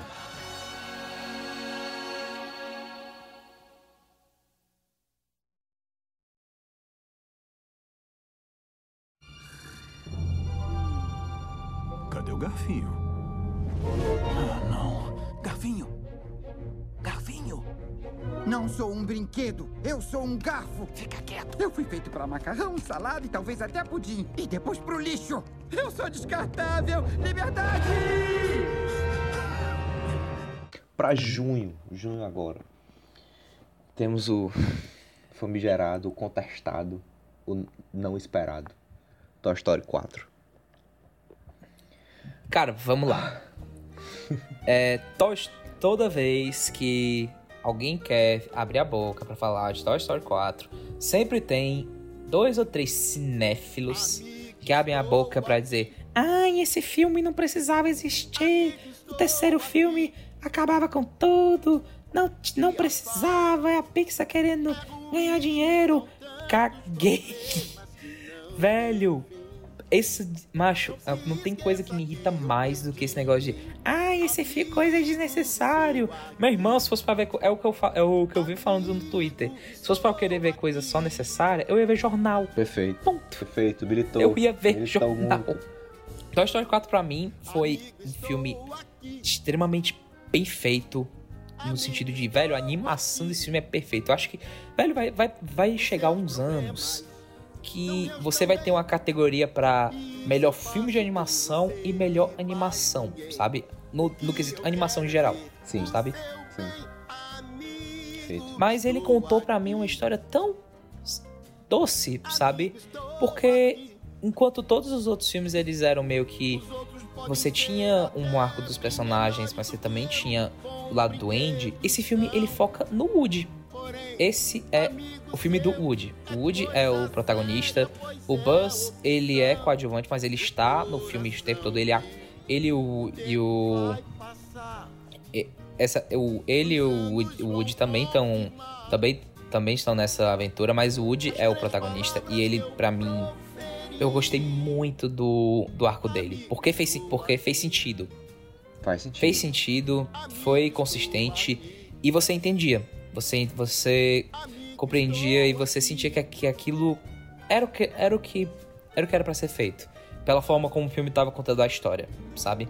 É isso mesmo. E até porque esse negócio de Toy Story 4 não precisava, eu acho que independe se precisava ou não. Acho que o ponto é que se existe uma história pra contar, ela tem que ser contada. Ela, Se você tem condição de contar mais uma história, ela, ela tá lá pra ser contada. E é justamente isso, são três filmes sobre a criança, sobre o Andy, né? E o, o quarto filme é um filme sobre si mesmo. É um filme sobre lugar no mundo. Que é uma mensagem muito positiva e que é, todo mundo precisa disso, de, de um lugar no mundo. E às vezes esse lugar no mundo ele muda. Ele muda de acordo com o contexto, com as pessoas. E é o Woody tentando descobrir o seu lugar no mundo. Às vezes a- as fases passam e entender isso é uma coisa muito complicada. E o Toy Story, Toy Story 4 traz isso de uma maneira muito bonita. Porque é um filme sobre os brinquedos, é sobre o que, que nós vamos fazer agora, o que, que eu posso fazer agora. Eu não tenho mais propósito. né? Mas no fundo, todo Cara- mundo você tem um propósito, todo mundo tem um lugar reservado ainda, e, é- e- e o Woody descobrir isso é muito bonito. É muito doce. Cara, é, eu gosto de Toy Story 4, uma, uma coisa que eu gosto muito que. Cara, ele é um filme bem. é, escala, escala média, sabe? Tipo. Os outros, os outros filmes, principalmente o 3, eles têm muito uma sensação de tipo, uou, olha isso, olha onde a gente tá, olha onde, olha onde os brinquedos estão, olha o que tá acontecendo, eles estão num, É aquela coisa, eles estão numa, numa caldeira, sabe? E aqui, em quase nenhum momento você sentia que tivesse verdadeiramente assim um grande perigo, sabe? Como se alguém fosse morrer, sabe? Você tem o conflito do fato de que talvez eles não consigam chegar a tempo do, dos pais da, da Bonnie irem embora. Mas assim, nada de que verdadeiramente ameaçador, sabe? Eu gostei, cara. É aquela coisa. Esse filme, ele me lembrou muito. Sabe aqueles. Sabe aqueles. É como se ele fosse algo. Tipo. Um confortozinho, sabe? Muito, sim, sim, sim, sim. É, é- é um, é um. É uma almofada na sua vida, porque ele te dá uma, uma inspiração pra seguir em, em caminhos diferentes que às vezes você tem medo de seguir. É um filme sobre descoberta. Uhum. Tan- Tanto no, no, no sentido do, do, do Woody de se descobrir, como no melhor personagem do mundo, que é pra ser o eleito personagem do ano, do ano que é o Garfinho, Exato. Ai, gafinho. que não entende nada. E ele só tá com medo. Mas ao mesmo tempo que ele, que ele tá com muito medo de acontecer alguma coisa, as coisas que tem pra acontecer com ele são muito boas. Então, é tudo sobre perder o medo. É um filme com uma história muito bonita pra ser contada. Assim, independente, ah, é pra ser contada, não é pra ser. Sim, era pra ser contada. E quiserem Sim, contar tal história até o mil aí, eu tô assistindo. Toma meu dinheiro Uhum. aqui. Pega, pega, pega. Toma meu dinheiro, Pixar. Eu confio em você. E eu queria fazer uma menção para pro mês de junho, que era o filme Fora de Série. Pronto, é isso que eu ia falar. Booksmart. Booksmart, da Olivia Wilde. Primeiro filme dela, espero que não seja o não seja o último, espero que ela continue, porque ela mandou muito bem aqui. Cara, é um filme de comédia, sendo que ao mesmo, da mesma forma tem um dramazinho. Ele lembra muito alguns filmes do John Hughes, sendo que sem muitos exageros. E bem centra de fato centrado na realidade. Porque ele é um filme que ele tem uma mensagem, ele quer te fazer rir, mas ele também tem uma mensagem muito forte pra te contar. Porque assim, eu- indico muito é engraçado porque ele é muito. Você pensa que a mensagem dele é só pra aquela galera que tá estudando pro Enem, que não sabe o que quer. que. É, tá com medo de, tipo. Não, não ter curtido a vida e tal. Mas ele também é um filme que eu muito indico pra, pra galera que tá em faculdade, pra galera que ainda. pra galera que tem medo de não, de não ser. de não conseguir sucesso. Porque a história do filme é sobre uma. sobre esse- essas duas meninas que sempre foram as nerdzinhas da escola, sempre passaram a vida inteira se dedicando, só estudando, só estudando, tipo, as nerds. E. Exato. E nos Estados Unidos, sabe como é que funciona o negócio que você tem que se aplicar para uma faculdade, para muitas faculdades, para Deus quiser quando lhe chamarem. Não é bem necessariamente uma prova. Não, é, não tem Enem. E não é Sim, necessariamente sabe? justo também. Uhum. E assim, elas as meninas elas descobrem que, tipo, ah, elas entraram na faculdade, mas teve muitos, muitos colegas dela que, delas que iam pras festas, se divertiam e também entraram nessas mesmas faculdades. E aí elas ficam num dilema, tipo, puta que pariu, velho, a gente. A gente poderia ter curtido, a gente poderia ter. A gente poderia ter ido pra festas, a gente poderia ter curtido a nossa vida e ainda assim ter entrado, o que, que a gente vai fazer? E esse- o filme é, é muito isso, sabe? É elas querendo meio que tentar correr atrás de, de- do que elas ainda têm, sabe? Não é nem correr atrás de ter perdido, é tipo, vamos aproveitar o que nós temos hoje. Tô entendendo. É, é- é um filme. É um filme de adolescente que. que é, é- é um filme growing up, Exato. né? E, e é legal É porque que eu. dá um calorzinho no coração muito, muito gostoso, porque você repensa alguma das suas decisões, né? Você fica sempre, Uhum. às vezes, visando o futuro, qual vai ser o próximo passo, Ah, agora ensino fundamental, ensino médio, faculdade, e agora? Entendeu? Você sempre vai visando o, o, o, o próximo passo é uma coisa muito pessoal de se falar, porque você sempre visa o próximo passo e às vezes você perde um pouco do presente que você tá vivendo. Uhum. É muito, muito. É importante você tocar um pouco nessa ferida, sabe? Os índices de coisas ruins acontecendo são muito, muito altos para deixar de se falar de, de, de presente, de falar de visão de futuro. É um filme, assim, ele é descompromissado, ele é fofo de se, de se assistir, mas ele tem uma mensagem forte para se passar também. Com certeza. Seguindo, falando em mensagem forte. Peraí, eu tô arrepiado já aqui. Turma da Mônica Lazos. Maravilhoso. Velho. Maravilhoso. Louco, maravilhoso. Fiquei sem palavras. Um agora. exemplo, um exemplo perfeito assim de um filme que tem uma temática infantil, mas é pra todas as idades. É, Turma da Mônica Laços, ele é um filme que pra mim, eu que assim, obviamente que eu li, eu li um ou outro quadrinho da Marvel, da DC, eu sabia quem eram os super-heróis, eu lia, de vez em quando eu lia um, um outro algum mangá, mas Turma da Mônica pra mim foi essencial. Eu lia, eu tinha, eu, eu ia na banca comprar revista. Eu tenho uma coleção até hoje que, vez por outra, eu dou, eu dou alguns, alguns quadrinhos, alguns quadrinhos para para abri, para abrigo, para até para os mais necessitados. Só que assim, fez minha, fez minha infância, fez minha vida, fez, moldou de alguma forma algumas coisas do meu caráter. E eu fiquei muito feliz assistindo Laços, porque Laços ele é uma ele é uma outra, meio que uma outra roupagem, sabe? Ele é uma adaptação da Turma da Mônica, mas ele é uma adaptação de algo mais específico. Ele é da, da, da adaptação do, do, da graphic novel do Vitor Carfa, Vitor e Lu Carfage. Vitor e a, Esse- e a Lu Carfage, que é a ilustradora que é a irmã dele. Carfage, exato. E eu, eu li Laços antes de ver o filme, também é um HQ sensacional. Sensacional. É quase, quase ao mesmo nível do, do filme. O filme tem um, um ou outra, outro detalhe que não tem, não tem na HQ. Mas é porque a HQ é curta. E então eles acrescentam mais coisas pra deixar, um pouco, deixar uma história um pouco mais aprofundada. Mas assim. Velho. É um filme bem. Sabe, um feel good movie? É, é um filme gostoso, né? Assim. É um filme de, de esquentar o coraçãozinho. E, pois é, porque ele tem uma grande mensagem sobre amizade, sendo que não é só. É porque fi- filme. Esses filmes que mais infantis, que tem uma roupagem infantil, que os protagonistas são crianças, muitas vezes eles caem muito num, num, num perigo que é. Acaba sendo exclusivamente pra criança. Tipo, a criança que vai gostar, a criança que vai entender, o adulto vai achar chato. Só que o adulto fica. Só que o adulto acha interessante. O adulto, ele quer. Ele. Talvez nem não com a mesma vontade da criança. Mas o adulto quer ver. Se você é que me entende. Não, sim, até porque Turma da Mônica é algo muito brasileiro, né? É algo muito Uhum. de.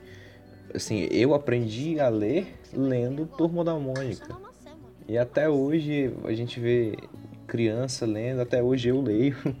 E assim, é- é- esse Uhum. projeto da Graphic MSP, da, da, da, da MSP Produções, é muito. É muito bonito, porque é uma nova roupagem da coisa que a gente nasceu, cresceu lendo, entendeu?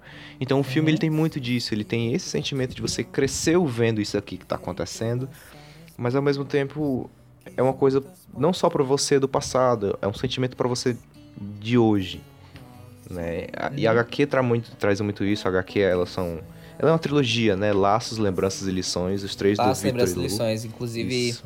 Inclusive lições vai lançar, vai lançar, o- vai lançar esse ano. Já tem cartaz, já tem fotos, vaza, fotos vazadas. Vazou foto da Malu Mader em lições. Uhum. Pensando quem ela vai ser em lições, mas tudo bem.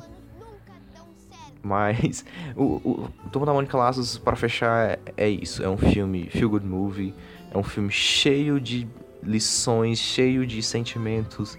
Aquece o seu coração porque ele te traz uma nostalgia muito bonita. E é incrível, incrível. Por favor, só Exatamente. continuem fazendo isso para sempre.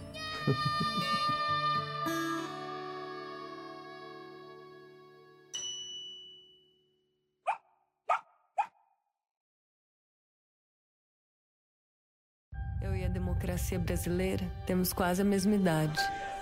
Eu achava que nos nossos trinta e poucos anos estaríamos pisando em terra firme. The first time voting in a historical election. Eu tinha 19 anos quando Lula foi eleito. E me lembro da euforia.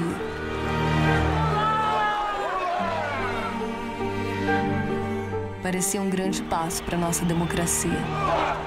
20 milhões de pessoas saem da pobreza, a taxa de desemprego atinge o menor índice da história e o Brasil emerge como um dos protagonistas no cenário mundial.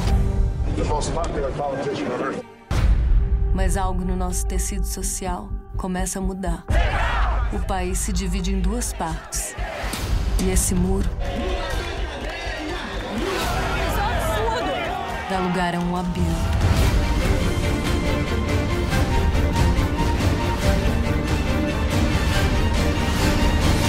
Eu temo que nossa democracia tenha sido apenas um sonho efêmero.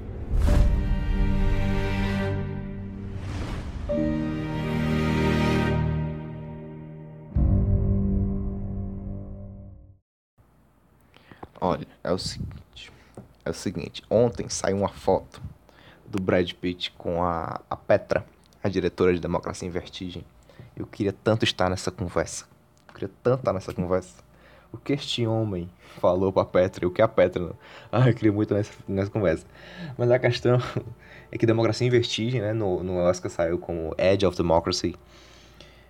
Talvez seja o documentário mais importante brasileiro que a gente saiu nos últimos tempos. A Petra Costa é uma excelente documentarista, talvez a melhor que o Brasil produziu do, nos últimos três anos.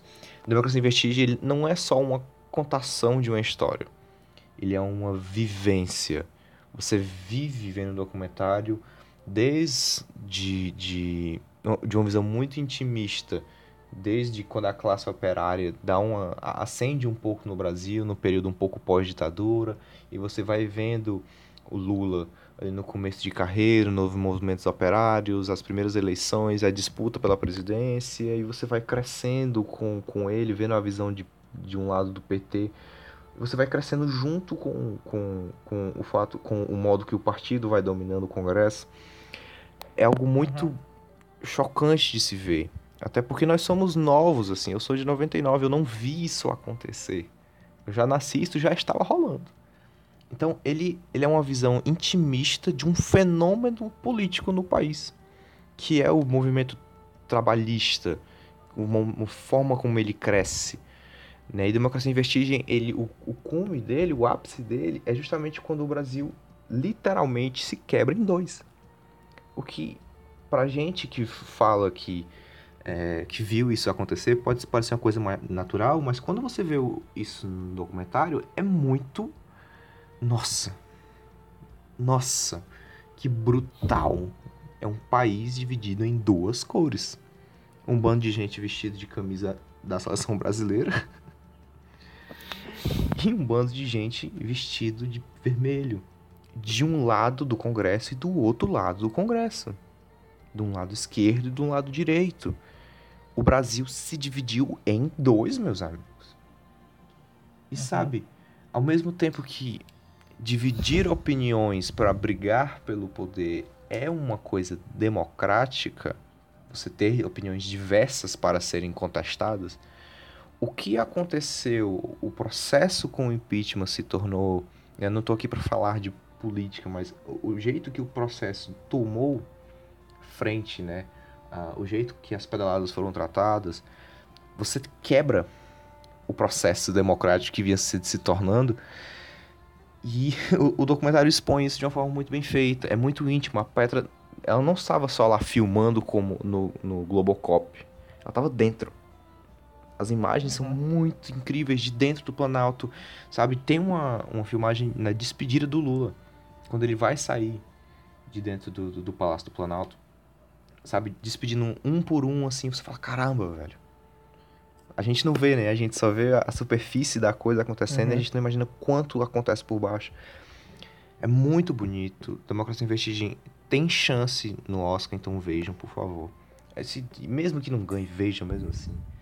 Porque ele é uma visão É claro, não vou mentir aqui. Ele é uma visão partidária. Não vou aqui falar que ele não é, porque ele é.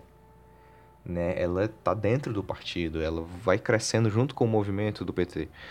Mas, ao mesmo tempo, é uma visão muito intimista de uma cidadã que tá tentando de tudo para fazer com que uma coisa dê certo pro bem. E ela acredita muito no Uhum. movimento dela, porque a família acreditava muito no movimento dela. É muito bonito, é muito bonito, porque você analisa a democracia de um lado superficial e de um outro de como o cidadão vê isso. Então, assim, Democracia em Vertigem é um filme de se tirar palavras. É um documentário, é é um filme tecnicamente excelente, muito bem montado, com imagens espetaculares assim, de tirar o fôlego. Sabe? Isso que a, sabe, Uhum. a Globo não mostra. Pronto. Democracia de Vertigem Uhum. mostrou muita coisa que a Globo não mostra. Então, assim, veja, veja, é, é um documentário importante, é uma coisa. É a história do Brasil sendo contada de uma forma muito próxima. E ó, pra fechar agora junho, porque junho é só porrada, né? Caramba, Só. pra fechar aqui, é, é- é- eu tenho que mencionar uma Moldova, não vai dar. Tenho que falar da Moldova. O homem tá demais, o homem tá demais, o homem tá demais. Dor e Glória, ele oficialmente ele não é, mas ele é um filme, vamos dizer assim, como é que chama? Ele é auto Biográfico. autobiográfico, essa é a palavra, Autobiográfico. perfeito. Autobiográfico do Almodóvar. E é uns filmes sobre velhice, sabe? Imagine uma pessoa extremamente ativa, com a cabeça de criar mil e uma histórias, dirigir mil e uma cenas, mas ela envelheceu. E ela perde um pouco dessa capacidade.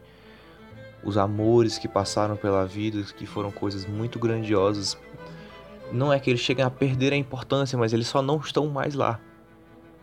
É um filme sobre envelhecimento. Devastador. É devastador, cara. É agoniante. Você perde as pessoas, as pessoas vêm e vão e somem, e a sua vida, e remédios, e uma dor ali, uma dor aqui, e a criatividade. E o filme ele se passa numa, numa narrativa é, dividida, bifurcada, entre a infância do que é a infância do diretor, né? Que é o Antônio Bandeiras, e o presente dele, né? Que é ele velho. E eu preciso falar, cara.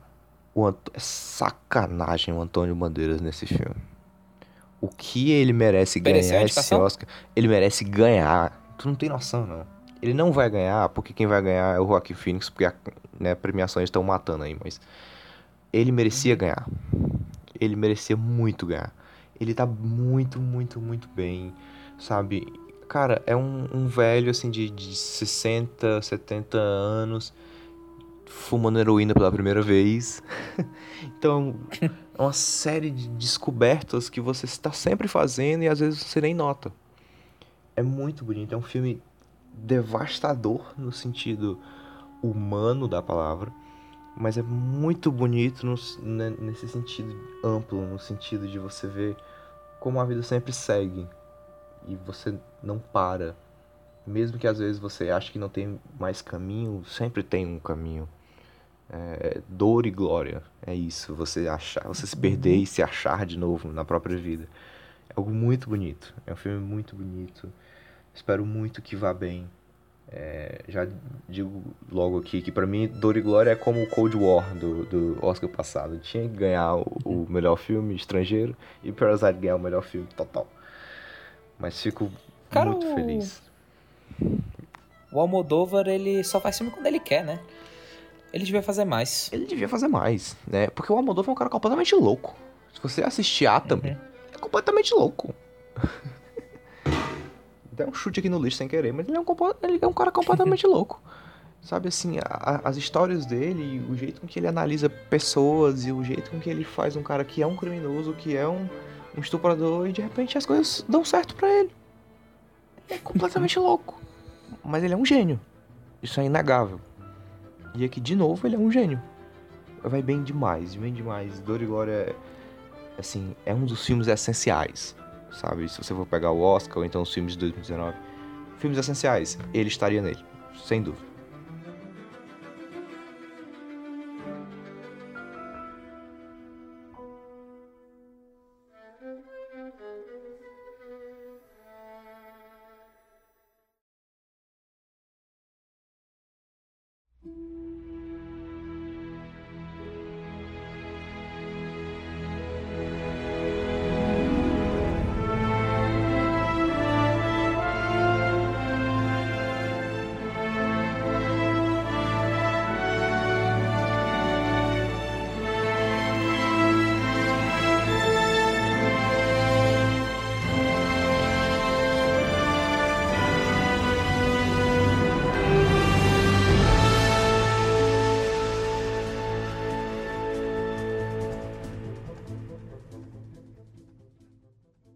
Vamos falar de Miranha. Ou Miranha. Vamos falar de de casa. Miranha. Você gostou, Beto Baquite? Cara, posso ser bem sério com você? Seja. Eu gostei muito. Cara, eu preciso ser. Eu, eu, eu, eu, eu tenho. Eu tenho, tipo, um lugar reservado pro Homem-Aranha. Tipo, é um dos meus, um dos meus su- super-heróis favoritos, se não for o meu favorito. Mas assim, não é querendo passar pano só porque é, meu, é um dos meus super-heróis favoritos, só porque eu gosto do, do, Tom- do, Homem- do Homem-Aranha do Tom Holland. É porque, assim, ele é um filme que ele tem uma. Não é que ele tem meio que uma responsabilidade. Ele tem uma consequência. Ele sofre de uma consequência. Que é o quê? Que é o filme pós-Ultimato. É o filme pós um grande evento onde tudo no universo da Marvel mudou. E não é que eu quero dizer que, tipo, ai, pobre coitado, ele tem que passar por isso. Ele tem que passar por isso, porque pra ele, te- ele teve que passar por uma situação dessa, injusto e tal. Não, tipo, porque o filme ele trata de, ele trata de uma forma bem. é, como é que eu posso dizer? É. Putz. Como é que eu posso. Única. Tipo, é dele. Como eles tratam as coisas, aquela coisa. Eles chamam o. O Snap de The Blip. É uma Que- Uhum. coisa muito jovem, assim, né? Casual, Tipo assim, coisa tem- casual. Ah, aconteceu aí e tal. Tem gente que acha, tipo, meio que um desrespeito. Eu acho algo completamente normal. Tanto faz como tanto fez. Eles chamam de blip, tem gente que chama de. Você pode chamar do que você quiser. Mas. É aquela coisa, aconteceu. E esse filme, ele tem uma coisa. Teve uma coisa que me pegou. Que. Assim. Ele me. Tem gente que. Que não gostou e tem gente que gostou. Eu sou daquele time que gostou. Que é o quê? O personagem do mistério. Todo mundo. Tu já deve ter lido as HQs do Mistério, eu já sabia Muito. quem era o Mistério. Muito. E quando todo mundo sabia que, tipo, ah, vai ser o filme do Mistério, que o Mistério é o vilão, você fica, porra, caralho, como é que eles vão fazer isso? Tipo, o Mistério, ele é um personagem completamente, tipo, absurdo, no sentido de, tipo, algo completamente sobre-humano.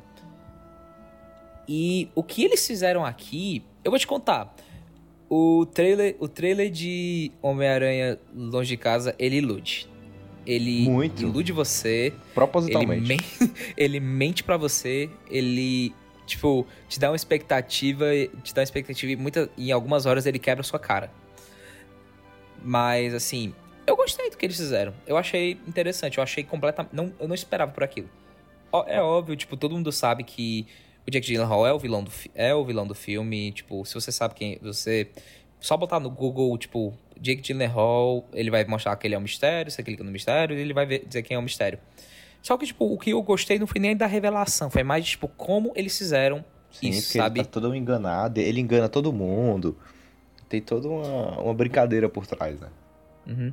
Tipo assim, tem gente que, que disse que aquilo ali é meio absurdo, tipo, que eles exageram. Mas, tipo, o cara trabalhou pra caralho nisso. Ele investiu muito e era o tipo da coisa. Não era só ele, ele tinha uma equipe.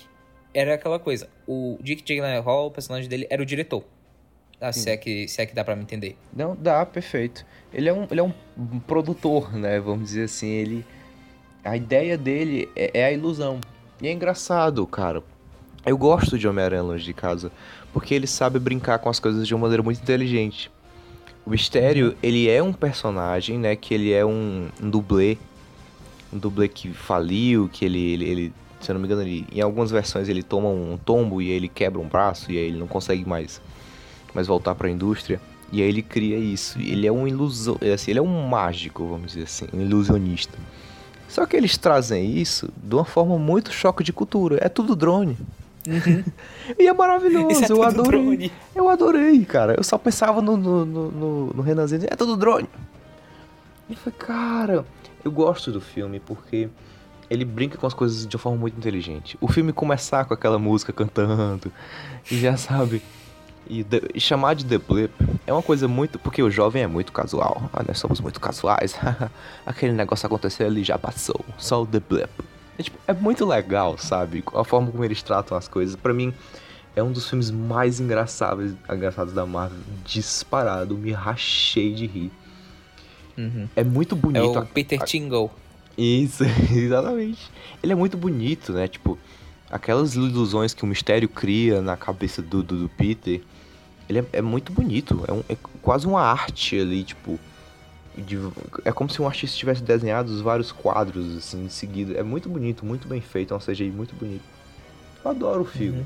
Eu acho que Adoro. o, o Peter Parker, ele tem um símbolo de growing up, sempre, né? Eu só queria que ele growing up um pouco mais rápido, né? Tipo, é como... Eu entendo e eu critico isso de... Ele parece estar no mesmo estágio do primeiro filme. Tipo, ele não... Eu não sinto muita evolução dele, eu queria ter sentido um pouco mais. Mas, pelo plot que o, o- a cena pós-crédito do Longe de Casa deixa, ele vai ter que crescer de um jeito ou outro agora. Uhum. Porque vem JJJ agora e vai vir coisa muito boa. Muito boa mesmo. Vai ver o. Vai ver o Quarteto Fantástico. Tu vir viu a- fantástico, tem o easter egg o da rua easter egg? Baxter, é isso, do prédio de edifício Baxter, lá no número 42. Então, assim, eu adoro o filme, adoro as pretensões que o filme traz, adoro a cena pós-crédito. Gosto do. Eu adoro o Tom Holland. Pro Tom Holland, assim, ele é, é, é, é o homem, entendeu? É ele. Ele é o cara. E, e o filme é muito engraçado, ele, os efeitos são muito bons. As, eu, eu adoro as jogadas que eles fazem de, de fazer com o mistério não é o vilão, mas você sabe que ele é. E no final ele é mesmo. Então eu gosto. Eu muito. gosto, da, eu gosto. Eu gosto da lição que o filme traz, sabe? Tipo, que o Peter ele tá todo tempo sentindo que ele tá como se estivesse na sombra do Homem de Ferro, que tipo, ah, eu nunca vou ser que nem. Eu nunca vou ser que nem ele, ele tá sempre em todo canto e tal. E a mensagem é tipo, você não precisa ser que nem ele. Ele, ele não ia querer isso, não ia querer isso, Verdade, sabe? verdade.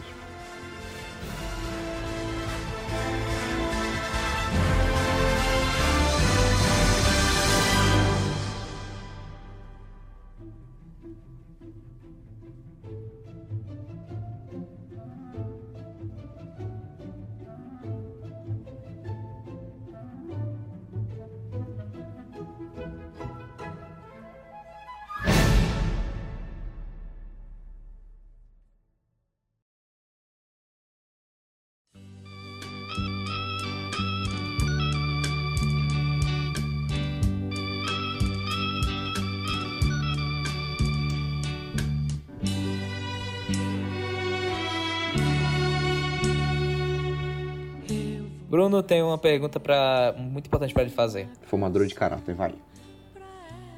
Você já assistiu Bacurau? Tenho que dizer que você já assistiu Bacurau é, é o nome do meu perfil no Tinder. Você procura lá. Bruno e aí a minha descrição é você já viu Bacurau? É realmente essa. Eu sim, eu vi Bacurau, eu vi Bacurau eu e duas mil pessoas lá no Teatro São Luís, junto com diretores, foi uma das experiências mais legais da minha vida. Eu fui no Meu telinho assistindo em Deus. Guatemi.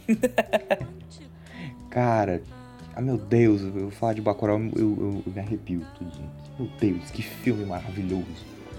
Eu acho que Bacurau vai ser um filme que a gente vai... A gente deve fazer um cast sobre ele eventualmente. Por favor, por favor, porque tem muita coisa pra falar, eu vou até aqui poupar informações. Mas o que tem que se falar de Bacurau é que é um filme incrível.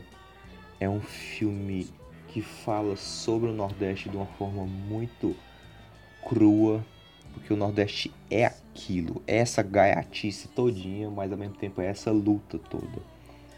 É, ele fala do Cara- Nordeste, mas as minorias como um todo, eles, eles entram na, na história, né? Porque é uma história de exclusão, uma história de marginalização. Então praticamente todas as minorias conseguem entrar nesse, nesse, ne- nessa luta. É lindo demais, assim, eu como nordestino fico extremamente emotivo para falar de Bacurau, porque é um filme identidade, sabe? Você vai no interior e você vê exatamente aquilo. É exatamente aquilo. É idêntico. E eles captaram isso de um jeito perfeito, o Juliano Dornelles e o... Esqueci o nome. Cléber Cléber Mendonça Mendonça Filho. Filho? Cléber Mendonça Filho. Perfeitos. Perfeitos, perfeitos. Tudo que eu tenho que dizer é que Bacurau é o, é o filme, sabe? Melhor filme. Cara, tipo, querendo resumir Bacurau em poucas palavras, porque eu acho que a gente ainda vai ter muito o que falar sobre ele no Muito, futuro. muito, eu quero falar sobre ele, eu, eu gosto de falar sobre Bacurau. É, É óbvio que, tipo assim, eu gosto muito de Bacurau, eu não acho o melhor filme do mundo, mas é um puta filmão, ótimo, tipo, eu daria, tipo, quatro estrelas, quatro estrelas ou quatro estrelas e meio de cinco, sabe? Mas, assim, cara, para mim, Bacurau é uma aula sobre valorização da cultura. É, é isso, você tá certíssimo. É uma valor, sabe? E inclusive eles brincam muito isso no filme, né? Porque eles ficam pensando, ah, você não quer entrar no museu de Bacurau? Você não quer visitar o nosso museu? Você não quer visitar o nosso museu? Cara, tem muito. tem muitas referências, sabe? Tipo, desde toda aquele. a, a cena do, dos dois sulistas com os americanos, que eu não vou dizer o que acontece pra não dar spoiler. Uhum. É, toda a, a cena do menininho, quando eles perguntam, ah, quem nasce em Bacurau é o quê? É gente. É gente, Ponto. perfeito. Exato. Perfeito, nossa, perfeito, sim. Cara, é, é um filme, assim, pro Brasil todo, é um filme pra, pra todo mundo. Mas, assim, você sente na pele a dor, sabe? É uma dor que você sente. Com certeza. Uma dor muito real. É um filme muito real. Que mexe É um filme com que- você. É um filme que, por mais que ele tenha todos os seus exageros, a mensagem principal dele nunca vai demorar pra ela sair. Muito, muito mesmo, porque até o momento político que a gente vive, ele diz muito sobre esse tipo de influência. É claro que a gente não pode deixar de mencionar que, que Bacurau é uma grande caricatura, né? Assim, ele não é exatamente literal. Ele é uma grande caricatura do que acontece, né? Mas porque eu- espero muito que em nenhum lugar estejam chegando gente, né? pra brincar de Gente, pra, querer acabar no- pra acabar com o nosso. Com a, É. nossa, com a nossa casa. Aqui Counter-Strike é só em Lan House, gente. Vamos, vamos combinar. Mas. Mas assim, mesmo nessa crítica disfarçadinha, né, de influência e de. Porque querendo ou não, é um assassinato. É um assassinato cultural que se fala. É um assassinato, sabe? É muito bonito. É muito bonito. Eu fico muito feliz que o Bacurau tenha existido. Que esse roteiro saiu. Porque ele ficou guardado por muito tempo na gaveta. Mas fico muito feliz que eles tenham existido. A grande maioria dos atores são de uma cidadezinha ali de Pernambuco. E sabe, então é gente, é nossa gente, é o nosso povo. Nó- é gente como a gente. gente como. Somos cearenses, o nosso podcast é baiano. Estamos falando de Pernambuco, é a gente, é, é o nosso povo, é o nosso Bacurau. Uhum. Continuando em agosto, um filme que eh, a maioria de nós vemos em, em dezembro, porque ele saiu no Netflix em dezembro, mas eh, no Festival de Veneza ele foi lançado em, em agosto, então ele tá aqui, que é o Marriage Story. Marriage Story foi outro filme que me. Tem, tem uma série de filmes aqui que me destruíram, mas a história de um casamento também foi esse filme velho. Acabei o filme. Fiquei com, eu fiquei com uma vontade assim de. De terminar o Eu- namoro. Não, Deus, não, Deus me livre. É, eu fiquei com vontade de ir pro psicólogo pra conversar sobre. para conversar sobre futuro. Porque, velho, eu nunca vi um filme tão. No, na temática de casamento, nunca vi um filme que retratasse algo tão realista. E olha que, tipo assim, talvez eu seja meio. Eu não, eu não, eu não seja a pessoa mais adequada a dizer porque eu não sou casado. Talvez um, um, casal, um casal divorciado possa possa talvez compactuar mais, compactuar mais sobre o caso, porque, cara, é um filme muito, muito realista. Essa é a melhor palavra que eu tenho pra dizer. Porque ele mostra muito uma. Ele é um filme de momentos, sabe? Ele é um filme que ele mostra. Ele mostra os personagens no começo de um jeito e começa de. e termina em outro. Mas nada de tipo, uou, nossa, que evolução. É mais o tipo, você pensa que tá tudo bem, quando de repente não era isso, sabe? Exatamente isso, exatamente isso. Porque se você fala de amor, né, às vezes Hollywood trata amor de um jeito um pouco superficial. Ah, eles se gostam, aí eles vão lá ficar juntos. Mas amor é muito mais que isso. É uma coisa complicada. E principalmente no casamento, quer ser como você, eu nunca estive casado, mas você entende um, como, um pouco como esse processo funciona. Você vê, você tem, sabe, você vê nossos pais, você vê as pessoas se relacionando, você nos próprios relacionamentos, que mesmo não sendo casamento, significam muito. você vai vendo como esse crescimento muda e como as pessoas mudam e como o amor vai se modificando. Marriage Story é uma coisa muito pura. É muito, porque o amor ele tá sempre lá. Ele só não bate do mesmo jeito que ele deveria bater, entendeu? Ele só não combina mais. E Uhum. É, é perfeito, porque você vê o personagem do, do, do Adam Driver, ele é completamente apaixonado pela família dele. Mas ele também é apaixonado por si mesmo. Ele também tem os próprios projetos. E a Scarlett Johansson tá nesse processo. Ela, é- ela gosta dele, ela ama o filho dela, mas ela também precisa se reconhecer como mulher, como um ser que, que toma decisões sozinha, que é um ser sozinho. E essa, esse caminho é muito difícil de seguir quando você tá com uma pessoa. Muito complicado. Porque querendo ou não, todo mundo faz, né, cede coisas pra ficar juntos. Mas ela não tá mais Uhum. disposta a isso, então é, é um, é um crescimento muito bonito. Um muito bonito. Cara, é, Adam Driver pra mim foi a minha atuação favorita do ano, assim como como a da Scarlett Johansson, porque cara, principalmente a do Adam Driver. A da Scarlett Johansson também, porque a Scarlett Johansson a, inter- a interpretação dela, por mais que ela tenha aqueles momentos dela de tipo de explosão, ela também tem uma uma interpretação mais assim, ela nunca tá necessariamente contida, sabe? É porque ela sempre teve expressando a opinião dela, expressando aquilo que tava que, que ela tava sentindo. Ela começava de um modo mais calmo, principalmente nas cenas envolvendo ela e a advogada, interpretada pela Laura Dern, que também tá Perfeito. sensacional. Muito bem, muito bem. Agora, é diferente do personagem do Adam Driver, porque o Adam Driver, você vê que o personagem dele passa muito tempo engolindo sapo. Ele tá todo tempo, tipo, retraído, ele não sabe muito bem o que fazer, ele tá numa situação que ele não quer, ele não queria, ele não queria terminar, não queria se separar. Aquilo ali tá tipo, ele não sabe, ele não sabe o que fazer, ele não sabe o filho, ele tá numa- tendo uma relação difícil com o filho, o filho dele não, não obedece, não, não quer obedecer ele, faz, faz, ele prefere ficar mais tempo com a mãe. E aí, justamente, vai retraindo, vai retraindo, aí na hora que ele explode, meu amigo, tipo, palmas. Só tem isso a dizer. Palmas. Palmas. A- a- inclusive, a, tem que ser exaltado aqui a cantoria dele naquele bar.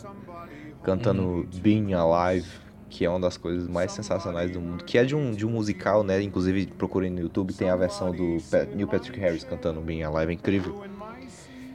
Mas é, é muito bonito, é muito bonito. E, e é engraçado, assim, porque nós dois somos, somos homens e, e pra gente é- acaba sendo um pouco mais fácil se identificar com o Adam Driver. E afinal, ele é o cara que tá sempre correndo atrás.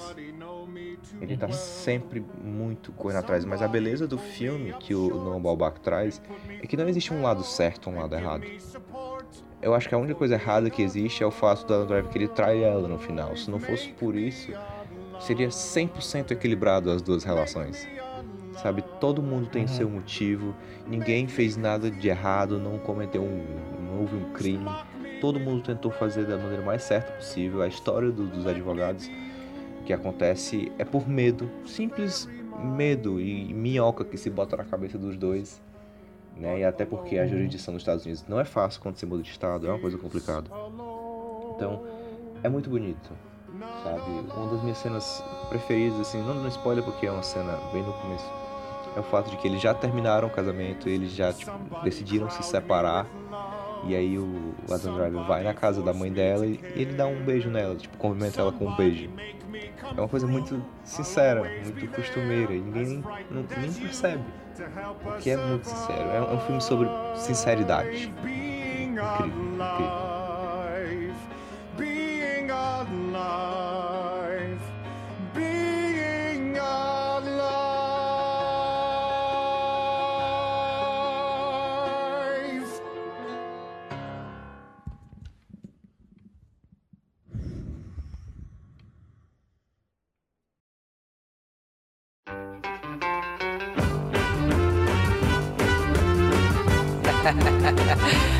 Yeah, my man.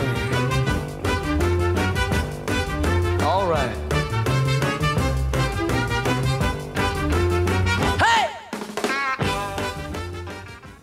Seguindo, pra terminar agosto, o polêmico, porque, porque eu vou fazer ser polêmico. Once Upon a Time in Hollywood. Tarantino. Tem, existem Tarantino lovers. Eu, eu acho que. Velho, o Tarantino, pra mim, ele é o talvez.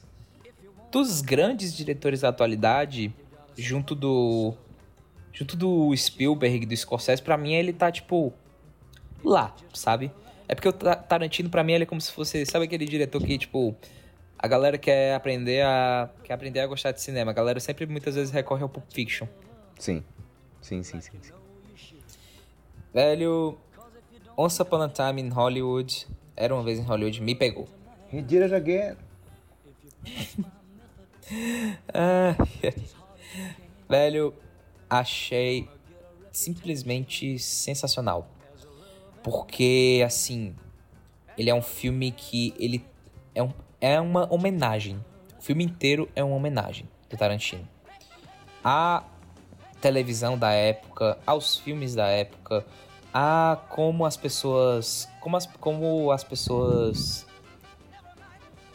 como como era o, o dia a dia, o dia a dia daquela daquela sociedade, como a como como funcionava, sabe? A mídia, como era, como funcionava o o ramo da atuação, se assim dizer, sabe? Uhum, sim. E a homenagem dele a a nossa queridíssima Sharon Tate. Que isso é um tema com, completamente, de certa forma, polêmico e muito deba debatível, porque eu ouvi muita. Eu ouvi muitos comentários de pessoas dizendo que a Margot Robbie, a personagem Sharon Tate, é no filme ela é inútil, ela não serve pra, ela não serve para nada, ela poderia ter sido apagada do filme que não faria diferença. Eu discordo completamente, porque sem ela corta uma parte muito importante da do que, que o Tarantino queria do que, que o Tarantino queria dizer, porque eu não quero entrar muito em detalhes, porque senão vai, vai ficar vai ficar 10 minutos eu falando aqui sobre a toda a questão da era da, do fim da era da inocência com a morte de, o assassinato dela mas, assim, tudo que ele faz tem propósito. Tudo que ele inseriu, inseriu lá não é à toa. Porque você tem a. Você tem a parte da homenagem, você tem a parte que ele tá querendo de fato contar uma história dele. E você tem também a parte que. Que, que ele queria fazer o que ele queria mudar a história, sabe? O que, que ele queria, se ele pudesse, o que ele teria feito.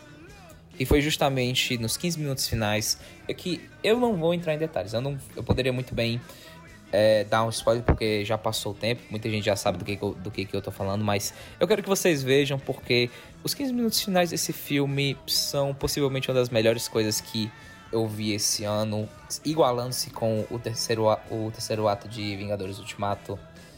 É simplesmente sensacional. É sensacional, o... porque ele, ele trata a história como um conto de fadas, né?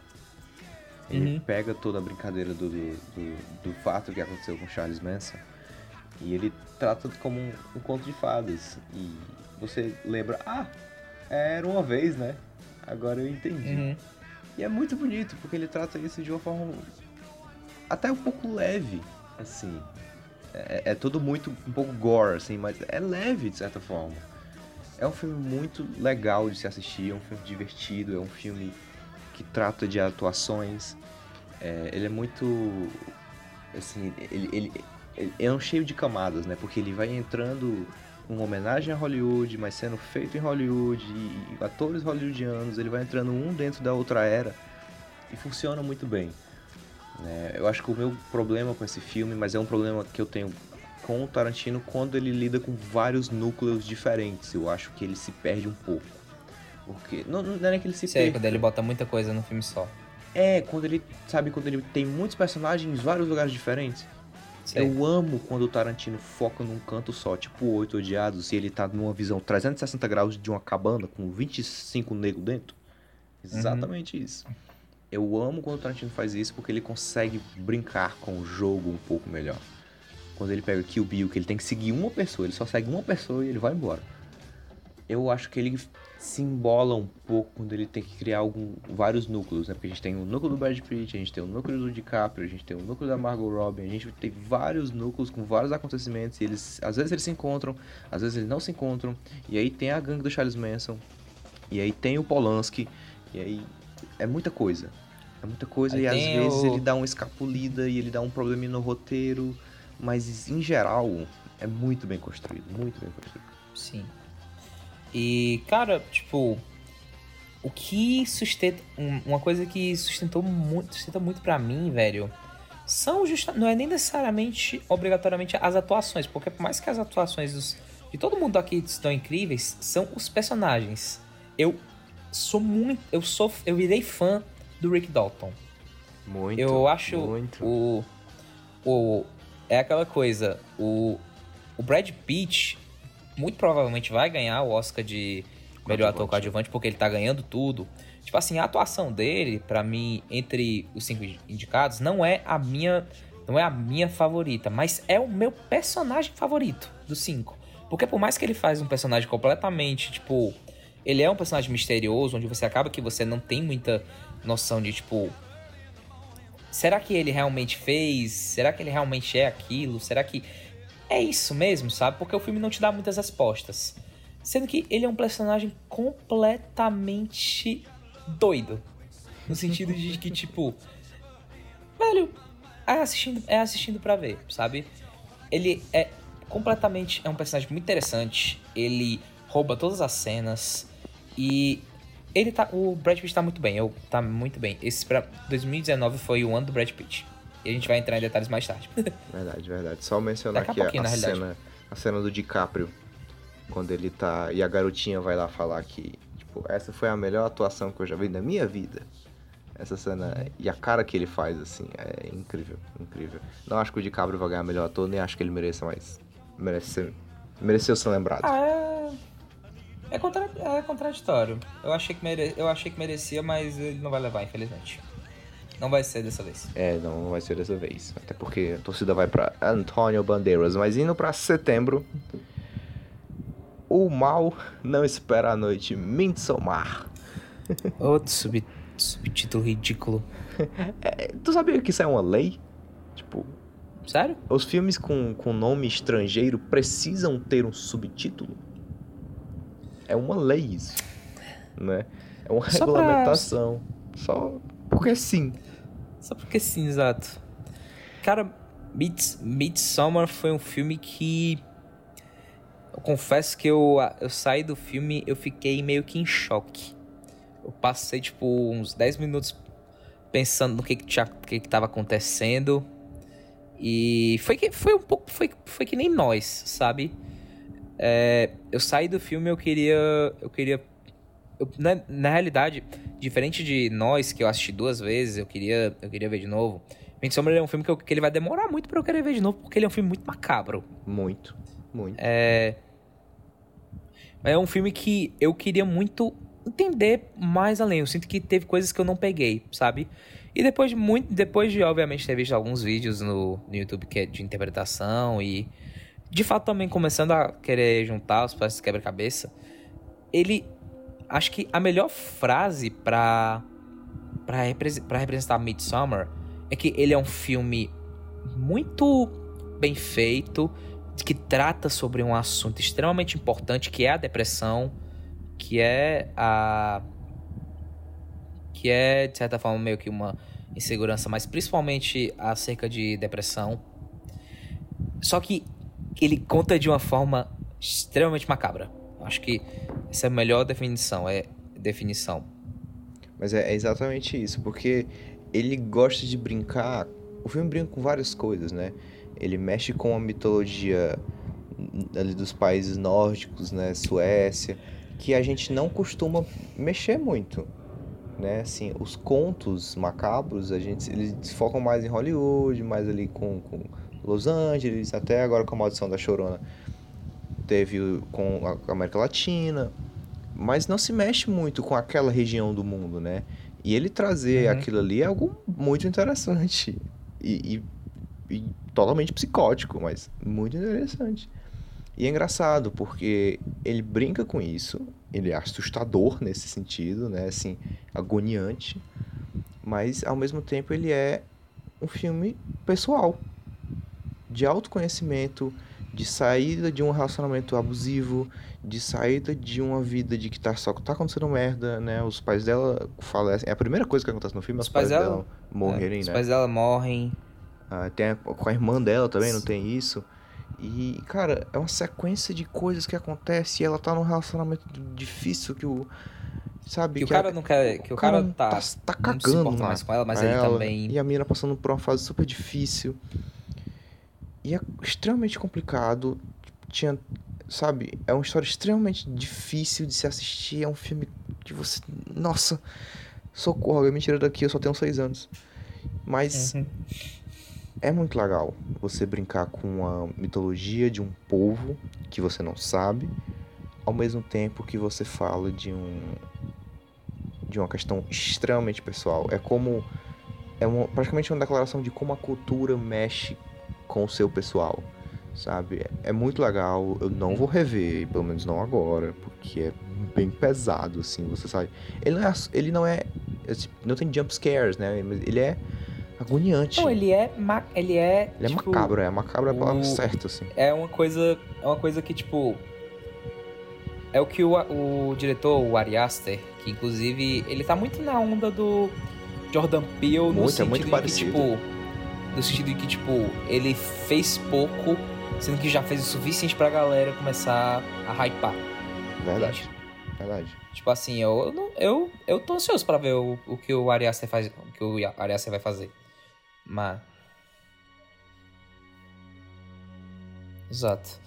E o. Assim.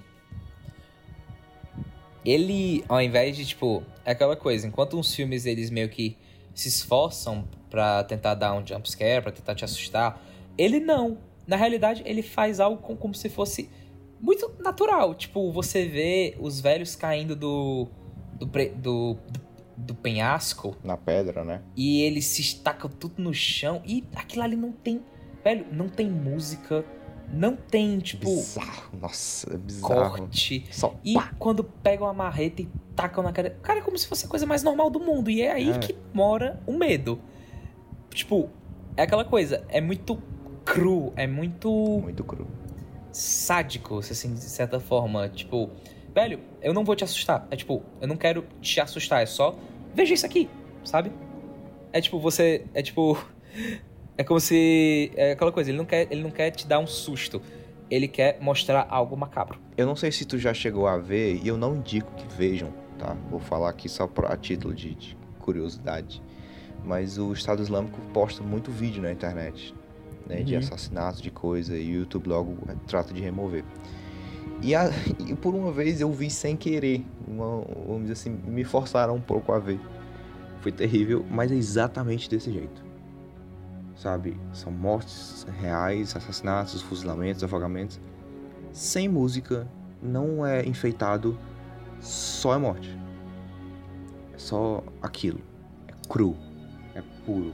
Porque a ideia não é que você fique assustado por aquele momento. A ideia é que você fique assustado por muito tempo.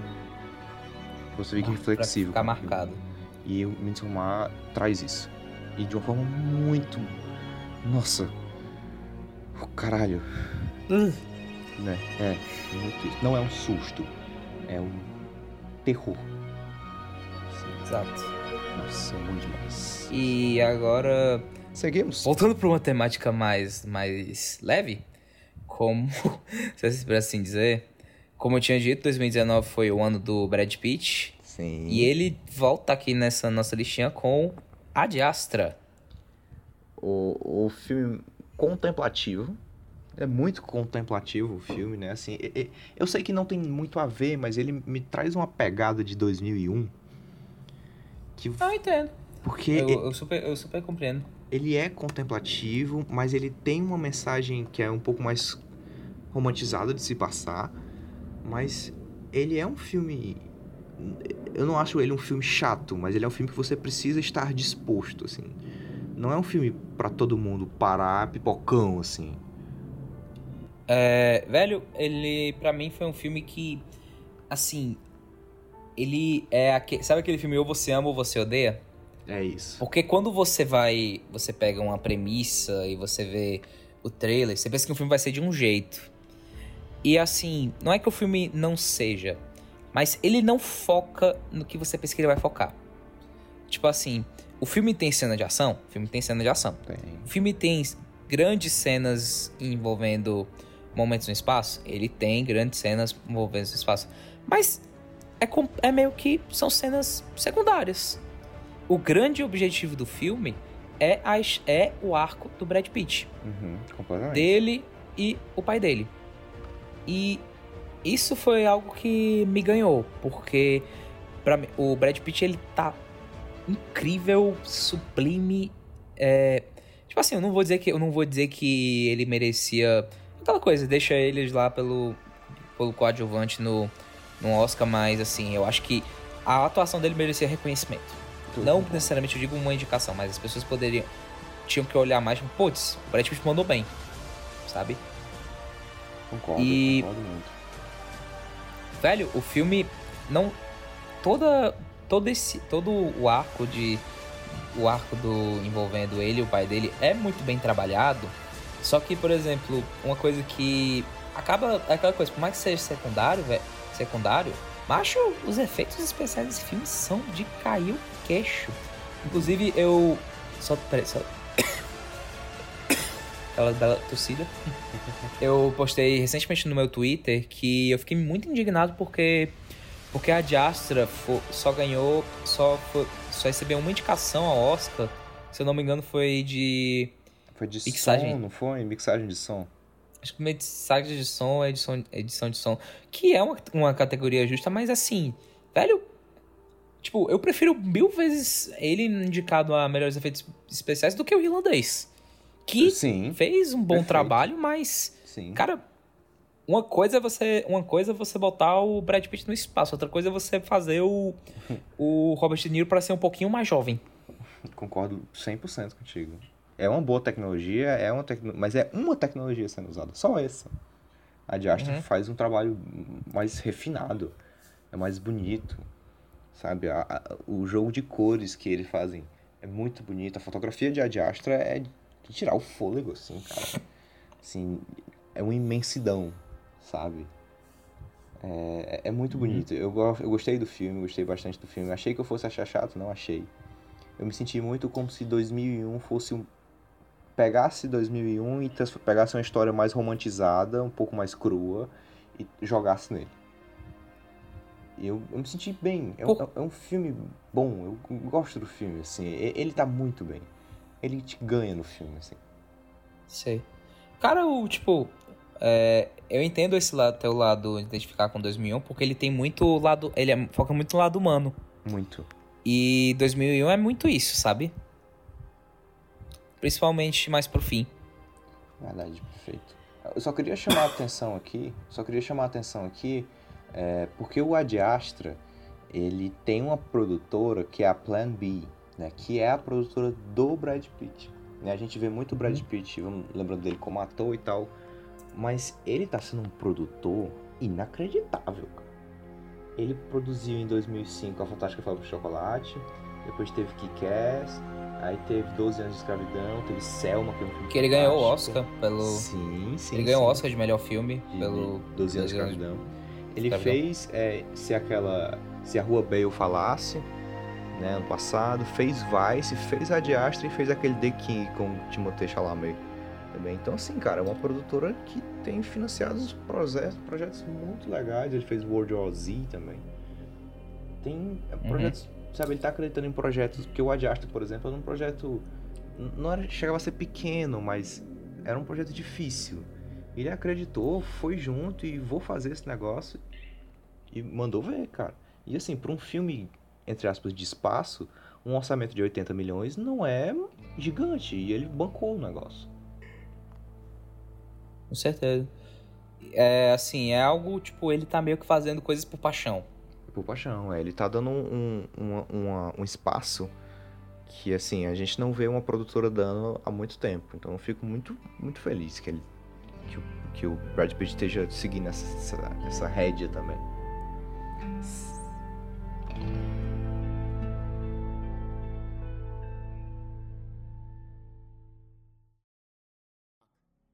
Who's there?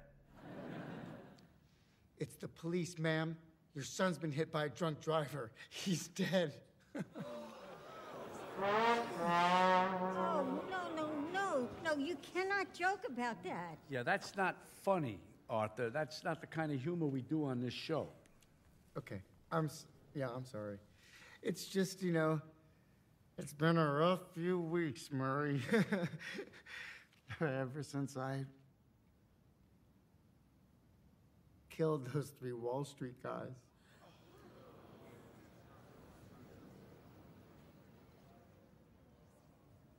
Okay, I'm waiting for the punchline. There's no punchline. It's not a joke.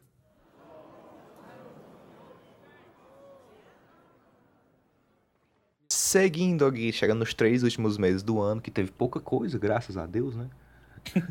Outubro, Joker. Joker.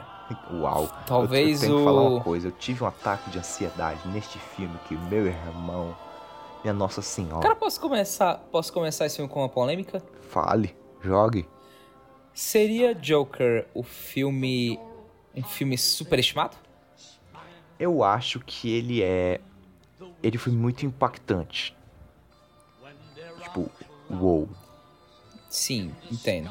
Quando você vai pensando no filme, ele perde um pouco a força, porque você percebe alguns clichês e alguns erros do filme que não seria legal se ele tivesse. que, que ele cometeu e ele não, ter, não po- poderia não ter cometido.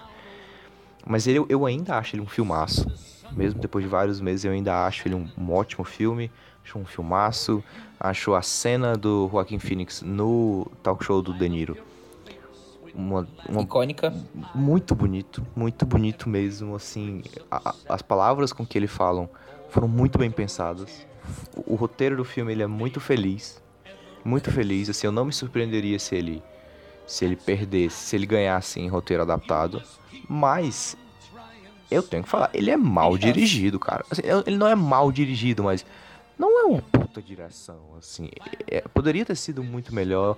Alguns ângulos são meio esquisitos, algum o reconhecimento de Gotham é meio estranho, sabe? Tipo, os ângulos simples de conversa são meio meio tortos assim. é, parece que o Todd Phillips quis fazer uma coisa muito surpreendente, mas Joker é um filme muito pé no chão, então às vezes fazer um filme mais pé no chão é mais, menos é mais, sabe?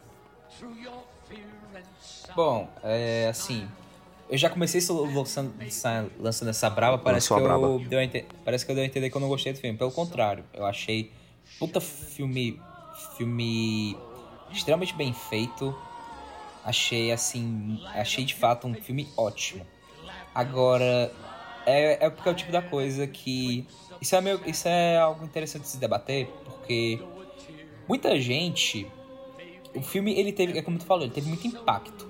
Muita gente viu o Joker, ele, ele é um filme que passou da casa do Bi, que é um, um grande feito, visto que o filme era pra maiores de 16 ou era 18 anos, acho que era 16, né? 16. É um feito muito, muito difícil de acontecer e... Só que aí que tá. Ele, ele pra mim é um filme, pra mim, que... Assim, pra quem não sabe, o meu filme favorito é Taxi Driver. Eu, eu saí do Coringa e eu postei assim, eu postei no Twitter. Pra quem, pra, pra quem não sabe, eu comento muita coisa de filmes no Twitter, viu? Quem quiser me segue lá é Baquite Underline Neto.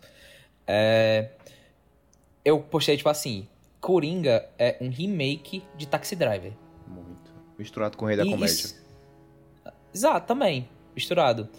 E eu não falei isso num modo depreciativo. É mais no sentido de, tipo, velho, tem muita coisa similar.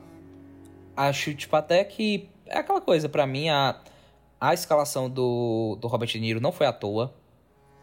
Não que foi, não foi pra, foi pra fazer referência. Ah, Mas o Robert De Niro tá muito, tá muito bem, ele é um dos meus atores favoritos. Ele, quando ele quer, quando ele quer atuar, ele manda bem pra caralho. Agora, assim, ele é um filme que ele se sustenta demais na atuação magistral do Joaquin Phoenix. Que, assim, o filme é ele. O filme é ele, é aquela coisa, o nome do filme é Coringa. se a atuação dele desse errado, o filme não ia prestar. Com certeza. Com certeza. Porque ele tá em quase, tá em quase todas as cenas, ele tá em, sei lá, 95% do filme.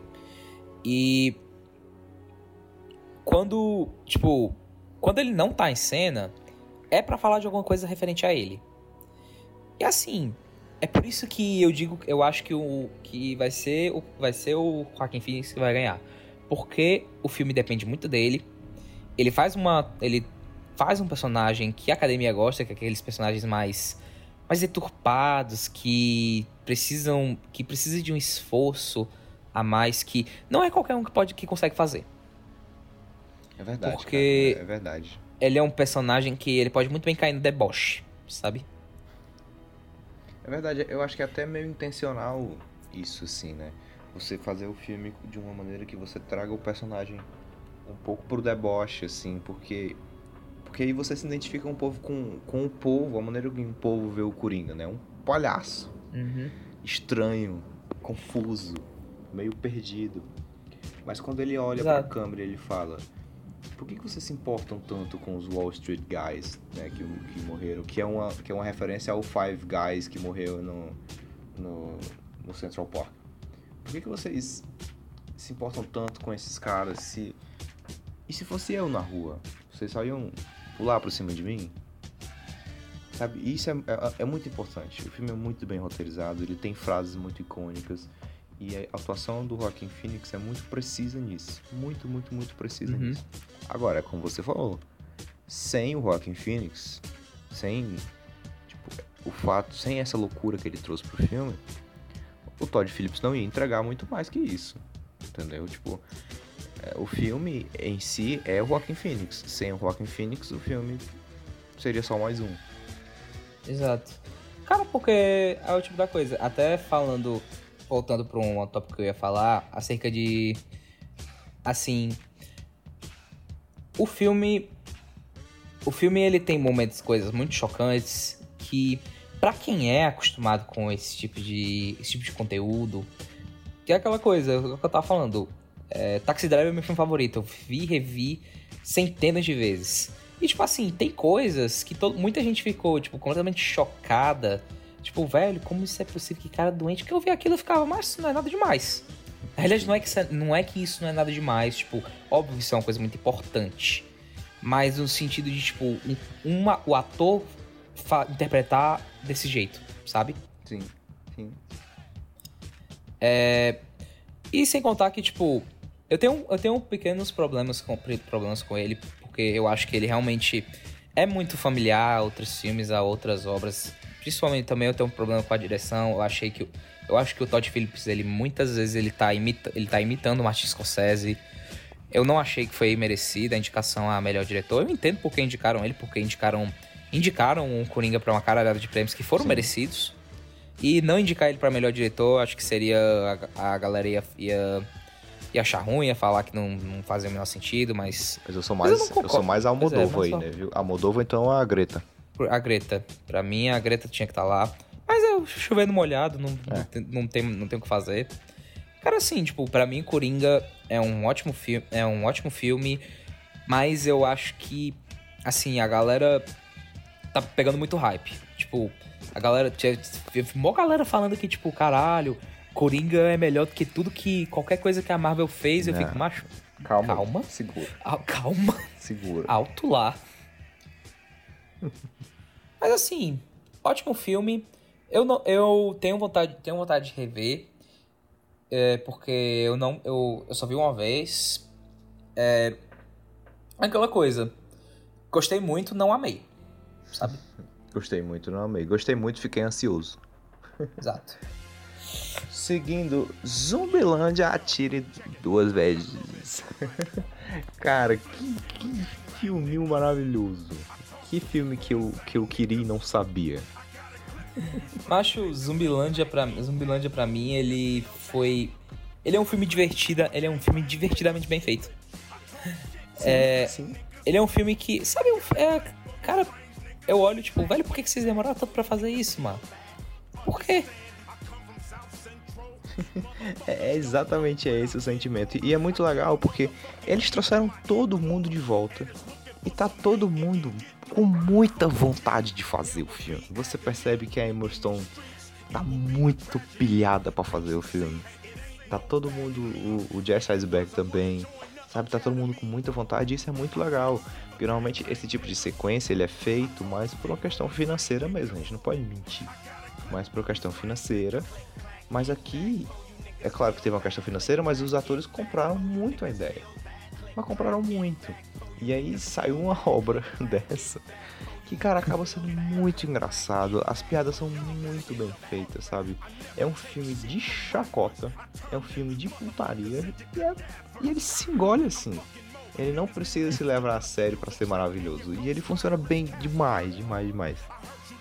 Cara, uma coisa que eu gosto muito no Zumbilândia 2 é porque você sente que de fato aquilo ali não foi feito só pelo dinheiro. Você sente que teve uma. que de fato eles se preocupam com, com a franquia, eles se preocupam com continuidade. Porque, assim, tipo, é uma coisa que não sei se tu reparou, mas assim, o filme, o filme original ele lançou na década passada, ele lançou em 2009. 2009, né? Passaram 10 anos, passou uma década para fazer a sequência. E tipo assim, de lá pra cá, velho, muita coisa aconteceu. Tipo, muito, muita evolução na, no, mundo, no mundo de hoje, na, no quesito tecnologia, cultura pop, caralho a quatro, política. Só que o filme, ele faz o máximo possível para lembrar. Ei, lembra que a, o apocalipse aconteceu em 2009. Tudo que pra frente não aconteceu. Tanto é que, tipo, é engraçado porque o filme ele tem uma piada com o Uber, sendo que é uma piada não necessariamente do Uber. É meio que uma referência aplicativo, sobre, né? Sobre, o, sobre o aplicativo, sabe? Só que isso nunca aconteceu, né? Uhum.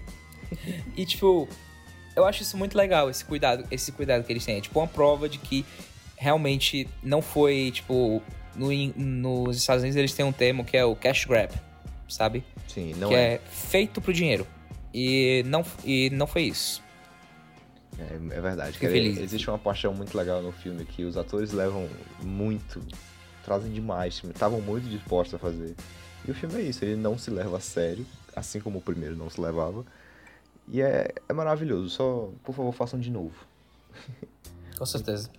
ó, só pra fechar outubro aqui, ó, uma menção honrosa pra Dolomite's My Name, que é muito divertido, muito, muito divertido. divertido. É a volta do Ed Murphy. Eu acho legal como ele é muito ele me lembra muito o Cine Hollywood nosso aqui. meio feito aos trancos e barrancos, assim. Ele traz uma história meio semelhante a essa. É muito legal. Cara, é um você filme sente que sobre o, cultura. Você sente que o Ed Murphy tá. O Ed Murphy tá se divertindo. Fazendo, muito. Sabe? Sim, sim, sim. E, que, que, que, saudade do Ed Murphy. Que saudade deste homem. Ele tá se divertindo muito. Ele, você vê que ele tá improvisando muita coisa, mas os roteiros, os diálogos são muito, muito, muito, muito pensados. É muito legal, a Netflix fez muito bem apostando na volta dele. É um filme que fala sobre cultura, sobre cultura negra, sabe? Sobre um marco no cinema que é o Dolemite, né? Porque é uma história real, assim, de certa forma, que é de 75, se eu não me engano, Dolemite original. Cara, é muito legal, vale muito a pena assistir, é extremamente divertido, você vai rir muito, é um filme cheio de baixaria, muito bom. Uhum. Obrigado a Netflix aí. Novembro. Novembro. Ford vs Ferrari. Eita, pera. Eita. Bom, novembro a gente começa com um filme que divide e não divide a opinião de algumas pessoas, que é o que é o, que é o grandíssimo Ford vs Ferrari. Eu assisti no cinema com alguns amigos da faculdade e a gente se divertiu pra caralho, porque eu acho que Ford vs Ferrari, ele é um filme que eu tem gente que vai, tem gente que acha ele pretencioso. Eu pelo contrário, eu acho ele até em momentos despretensioso. Ele é um filme que ele cons que ele consegue agradar muitos. Eu nunca vou dizer que ele consegue agradar a todos, porque eu conheço gente que não, que não gostou do filme. Mas eu conheço, eu consigo ver o crítico amar e eu consigo ver o espectador casu casual amar, Sim, sabe? Justo porque ele conta uma história familiar que a gente tem. Você consegue, você consegue acompanhar, você sente que aquilo ali é uma história de amor ao esporte. E, velho, é muito bem feito. Tipo, o diretor é o James Mangold, que ganhou meu coração com Logan. Velho, ele manda, ele manda muito bem. Ele é um. Ele, eu, eu acho ele um diretor até subest- bem subestimado. E o que ele faz aqui, ele consegue muito bem. Ele tem horas que ele consegue meio que emu- emular uma corrida de videogame, sabe? Você sente que você tá lá com o Matt Damon e com o. O Christian Bale, que. O Christian Bale tá, o Christian Bale tá muito bem no filme, tipo. Ele não, mere, ele não merecia a indicação, acho que ele foi indicado ao, ao Globo de Ouro, mas fica, tipo, esse reconhecimento, fica o que ele, reconhecimento. ele de fato está muito bem no filme. É muito E- legal, cara. Porque pode, não, pode continuar, pode continuar. Não, é só pra dizer que o, o filme, ele tanto me divertiu, eu, eu me diverti saindo como eu de fato gostei, sabe? Eu achei his- foi uma história bem contada. Eu, eu achei que eles. Era aquela coisa, ele teve. Ele teve um começo, meio, fim. Semi. Semi, tipo. Bem feitos, porque eu acho que o, maior o meu maior problema que eu tenho com ele é uma situação do final que eu achei que foi muito abrupta. Tu sabe do que eu tô falando? Sei exatamente o que você tá falando. É, mas assim, achei um filme divertidíssimo e também achei uma história muito bem feita. É muito legal. Ford vs Ferrari, você se sente jogando Forza, sabe? Aham. É muito legal. O Christian Bale tá bem. De... é- Nossa, é muito bom. Porque ele é muito engraçado e ele é meio interiorano, assim, um Londres meio interior. É muito legal, cara. É muito divertido.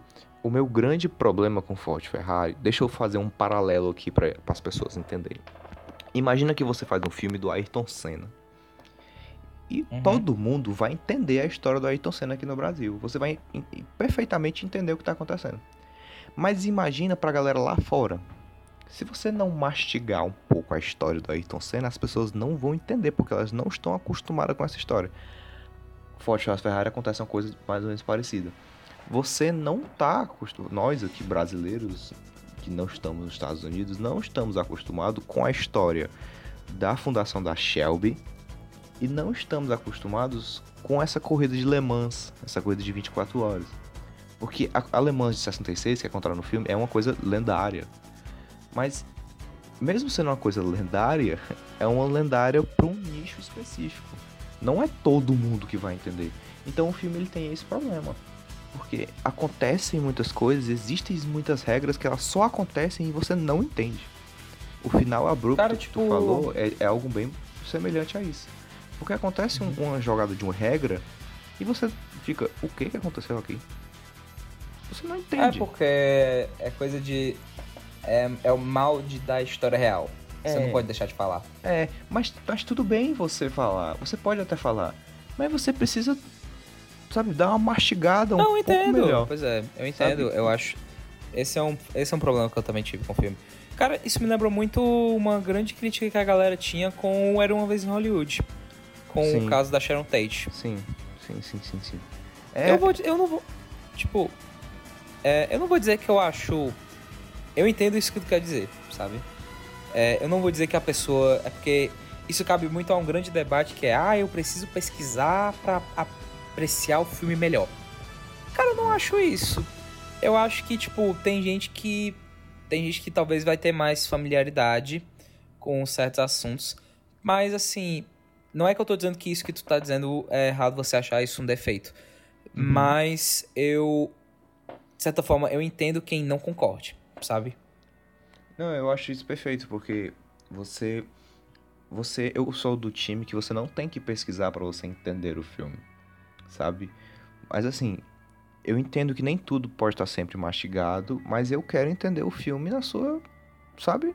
Pelo menos nas suas primeiras camadas. Existem coisas na história que só acontecem, sabe? E eles tratam como se uma fosse tipo, porra, você não sabe que isso aconteceu? Não, brother, eu não sei que isso aconteceu. Eu não sei o que é alemãs, eu não sei o que diabo é uma corrida de 24 horas.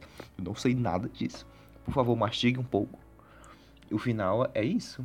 O final acontece uma coisa que você fica. O que que acabou de acontecer aí que eu não entendi nada? Entendeu? O que é uma pena, porque é um filme muito divertido, é um filme bonito de se ver. De, é uma declaração de amor ao esporte. É legal você brincar com a, com a dualidade Ford-Ferrari. Apesar de que eu acho que eles até podiam ter brincado um pouco mais com a Ferrari, mas eu acho que é, é o americano, né? Ele, ele quer fazer filme de americano, Uhum. É a coisa dele.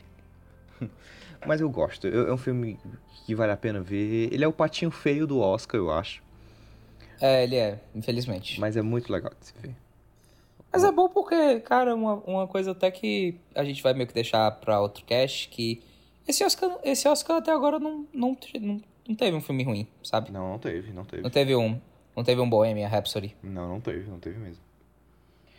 E falando em É. filmes não ruins, Vamos agora falar sobre o filme mais triste de 2019. Nossa, Um filme que tapa. acabou com o meu emocional, sai chorando e Que Só tapa, que que filme incrível chamado A Vida Invisível. que tapa, que tapa na minha cara. Em todas as caras de todas as pessoas do mundo. É um filme que Acho você chora A Vida compulsivamente. Invisível. A Vida Invisível, ele é um retrato completamente verdadeiro sobre como a vida é injusta. Verdade. Sobre como. Porque ele é um filme de. Assim. Ele tem muitos temas, sabe? Ele gosta. É, assim, eu não, eu não vou ser hipócrita, ele, ele cita muito a questão de. Ele mostra muitas vezes como os homens, os homens conseguem ser idiotas, o que é verdade. O que é muito verdade. É... aquele ditado, né? Se mandar um homem pra lua, por que não manda o resto? Ele é um. Mas assim, em síntese, ele é muito um filme sobre. Tipo. Ele, na realidade, ele- o filme ele é, um retrato, ele é um retrato de duas realidades. Ele é um retrato das- da vida das duas irmãs. Sendo que ele é muito. Eu vejo ele muito também como um filme sobre expectativa, sabe? Ele é um filme que ele te mostra que nem sempre as coisas acontecem da forma que a gente quer, sabe? Porque o filme, ele passa.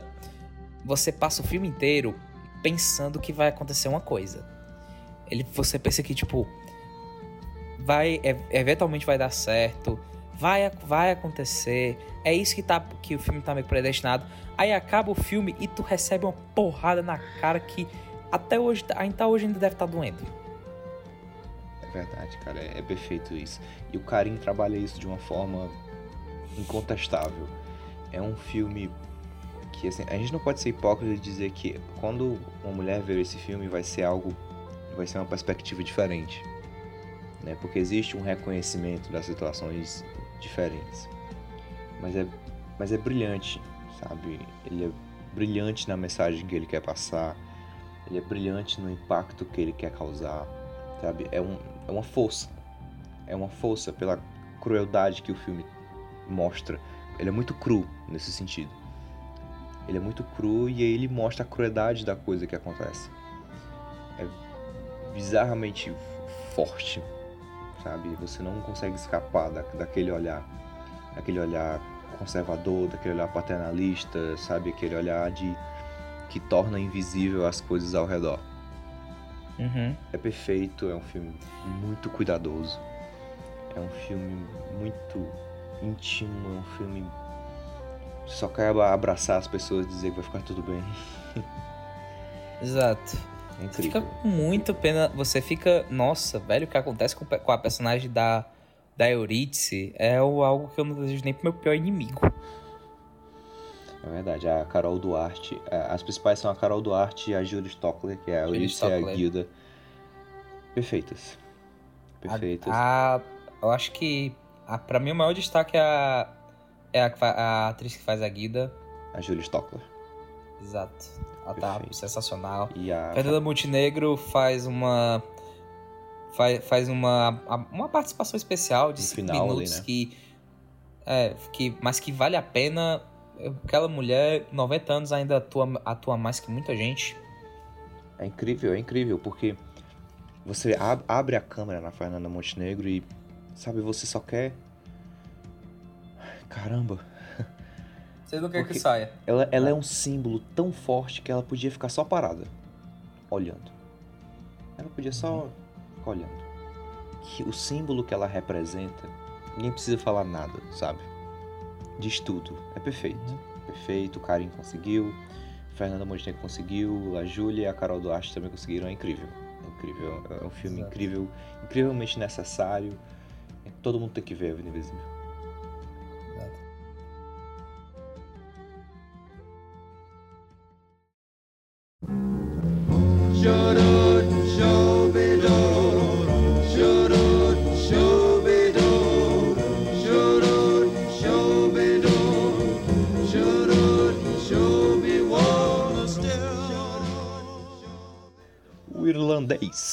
Irlandês. O. Scorsese. Ai, minha nossa senhora. Mais conhecido como Parque de Diversões do Scorsese. 84 horas de filmes depois. Estamos aqui. Cara, vi, vi irlandês no cinema. Numa sentada. Vi numa sentada no meu sofá, mas vi numa sentada. É, velho, macho irlandês, ele é. Ele é uma experiência, sabe? Ele é muito. Ele é mil filmes em um. Personagens extremamente carismáticos. É muito real. Assim, ve assim velho, é, é- acontece muita coisa no filme. E um dos motivos que muita, muita gente reclama, porque por fato de fato ele é um filme muito longo, é porque o filme ele não tem pressa, sabe? Nenhuma. Ele não tem pressa nenhuma. O Scorsese ele tá cagando e andando se tu tem alguma coisa pra fazer no dia, sabe? Verdade, verdade. É, é muito legal porque o irlandês, ele é um filme que é, a gente fica brincando que ele é longo, mas ele precisava ser longo. Porque ele é um filme, assim como Dor e Glória, mas de uma maneira diferente, ele é um filme sobre envelhecimento.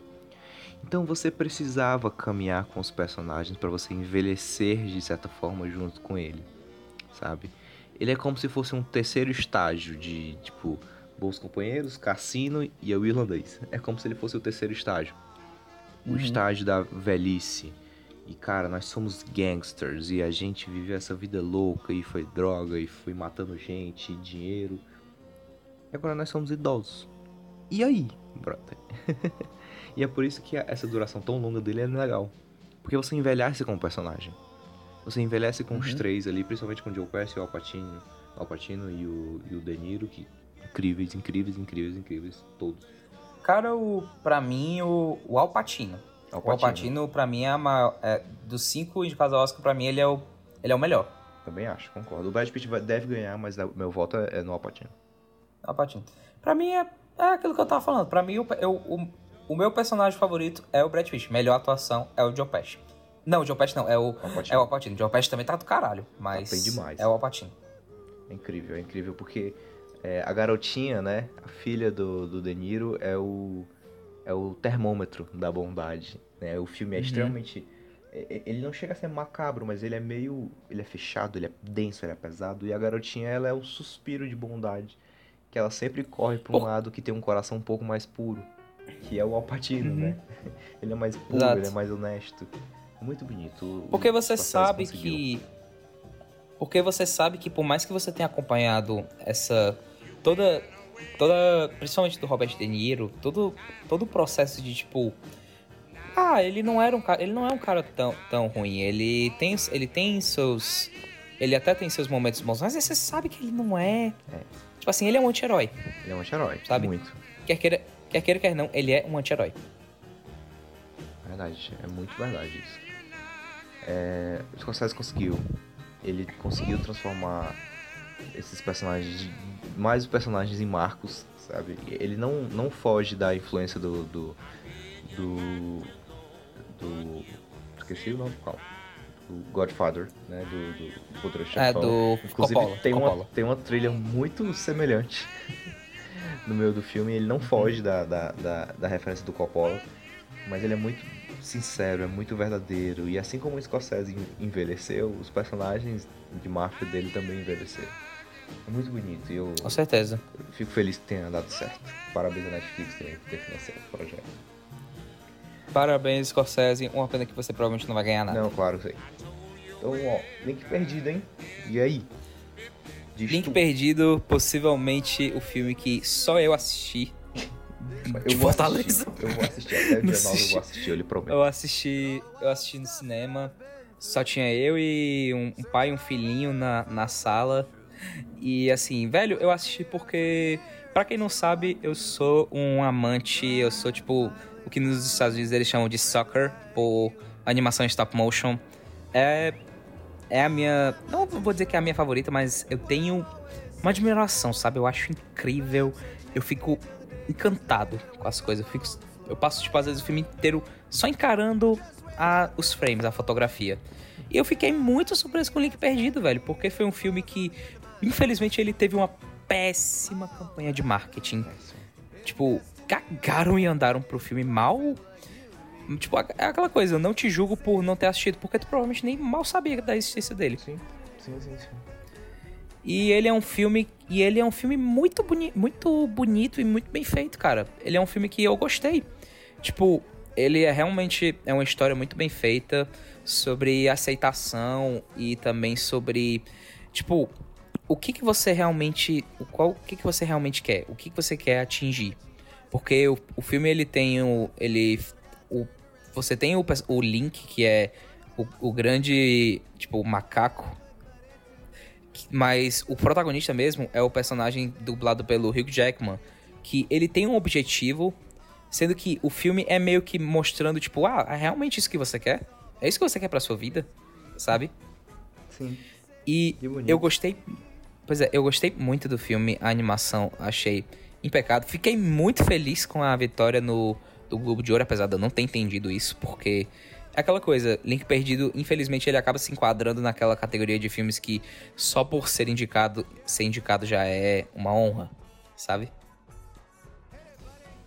Mas assim, é mais. Eu acho isso meio que uma, uma prova de que o, o cinema independente, assim, por mais que a Laika seja. A Laika, que é a produtora do, do filme, seja um estúdio até de renome, eles ainda são muito independentes, eles não têm muito reconhecimento ainda pelo. Eles têm reconhecimento pela crítica, eles não têm reconhecimento pela grande massa. Entende? Às vezes muito pela, fico... pela falta de marketing, até a inexperiência com o marketing. Uhum. Que é realmente, tipo, uma, uma tristeza, mas. É aquela coisa. Vou apoiar, vou apoiar no que eu puder e. Espero que eles consigam. Sim, sim, verei. Até o dia 9 verei, está, está, está aqui prometido. E pra fechar em novembro, talvez aqui, meu filme preferido do ano, provavelmente. Que eu não assisti ainda. Então eu, eu vou falar assim, de uma maneira muito discreta. Parasita. Ah, socorro. Minha Nossa Senhora. Imagine que você fez. Você pegou todos os gêneros de filme do mundo e colocou num filme só. E não ficou uma merda. É isso. Cara, é maravilhoso. É um filme meio heist. Tem uma pegada até um pouco meio terror. Mas é um filme de crítica social encarnada. O Bom Joon-ho não deixa de fazer uma análise muito geográfica de Seul e trazer isso de uma forma de forma pro filme, porque é, é uma análise muito. Que, que, contesta muito a diferença de classe social. É, é, é muito dissipatório, assim, de uma forma. E ele traz isso pro filme de uma forma impecável. É impecável. Ele traz uma relação de pobre com subterrâneo, sabe? De estar sempre abaixo do nível estabelecido pelo, pela população mais rica de Seul. É incrível como ele traz essa geografia para dentro do contexto social e é muito bem feito. É muito bem feito o filme ele se divide assim em dois atos muito muito crus porque o primeiro ato é, é um Catch Me If You Can. Quase. E o segundo ato é uma porrada na sua cara sabe? Uma brincadeira que acaba muito mal. Sabe? Um, um, joga na sua cara. Até me lembra um pouco o Bacurau porque ele, ele brinca muito com essa questão de marginalização sabe? E, e, diferença de classe social. E é incrível. É incrível, é incrível o Bong Joon-ho consegue com o povo coreano, sabe? É uma produção coreana, toda coreana, com, com atores coreanos que estão bem demais. Tem que ser falado isso aqui. Não foram lembrados no Oscar e na maioria das premiações, mas foi bem demais, inclusive. Até fazer uma menção a Farewell aqui, que também é coreano e tá bem demais. Foi um, foi um grande ano pro cinema coreano todos que não vejam, vejam Parasita, porque para mim é o melhor filme do ano. Incrível. É uma aula de cinema, é uma aula de cinema.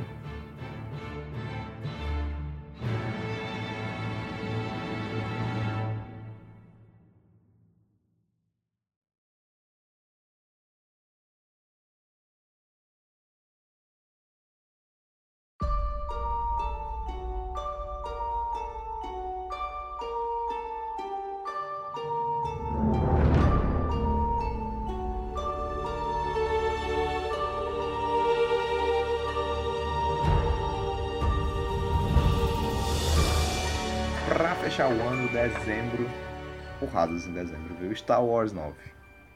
The Rise of Skywalker. Vamos. Vamos falar sobre isso? Va- vamos, eu vou ser muito sucinto aqui. Porque assim, eu gostei do filme, tá? Eu sei que o filme é todo errado. Eu sei que ele é muito errado, mas eu gosto do filme. Eu acho que ele. É, é- eles, eu, eu odeio o 8.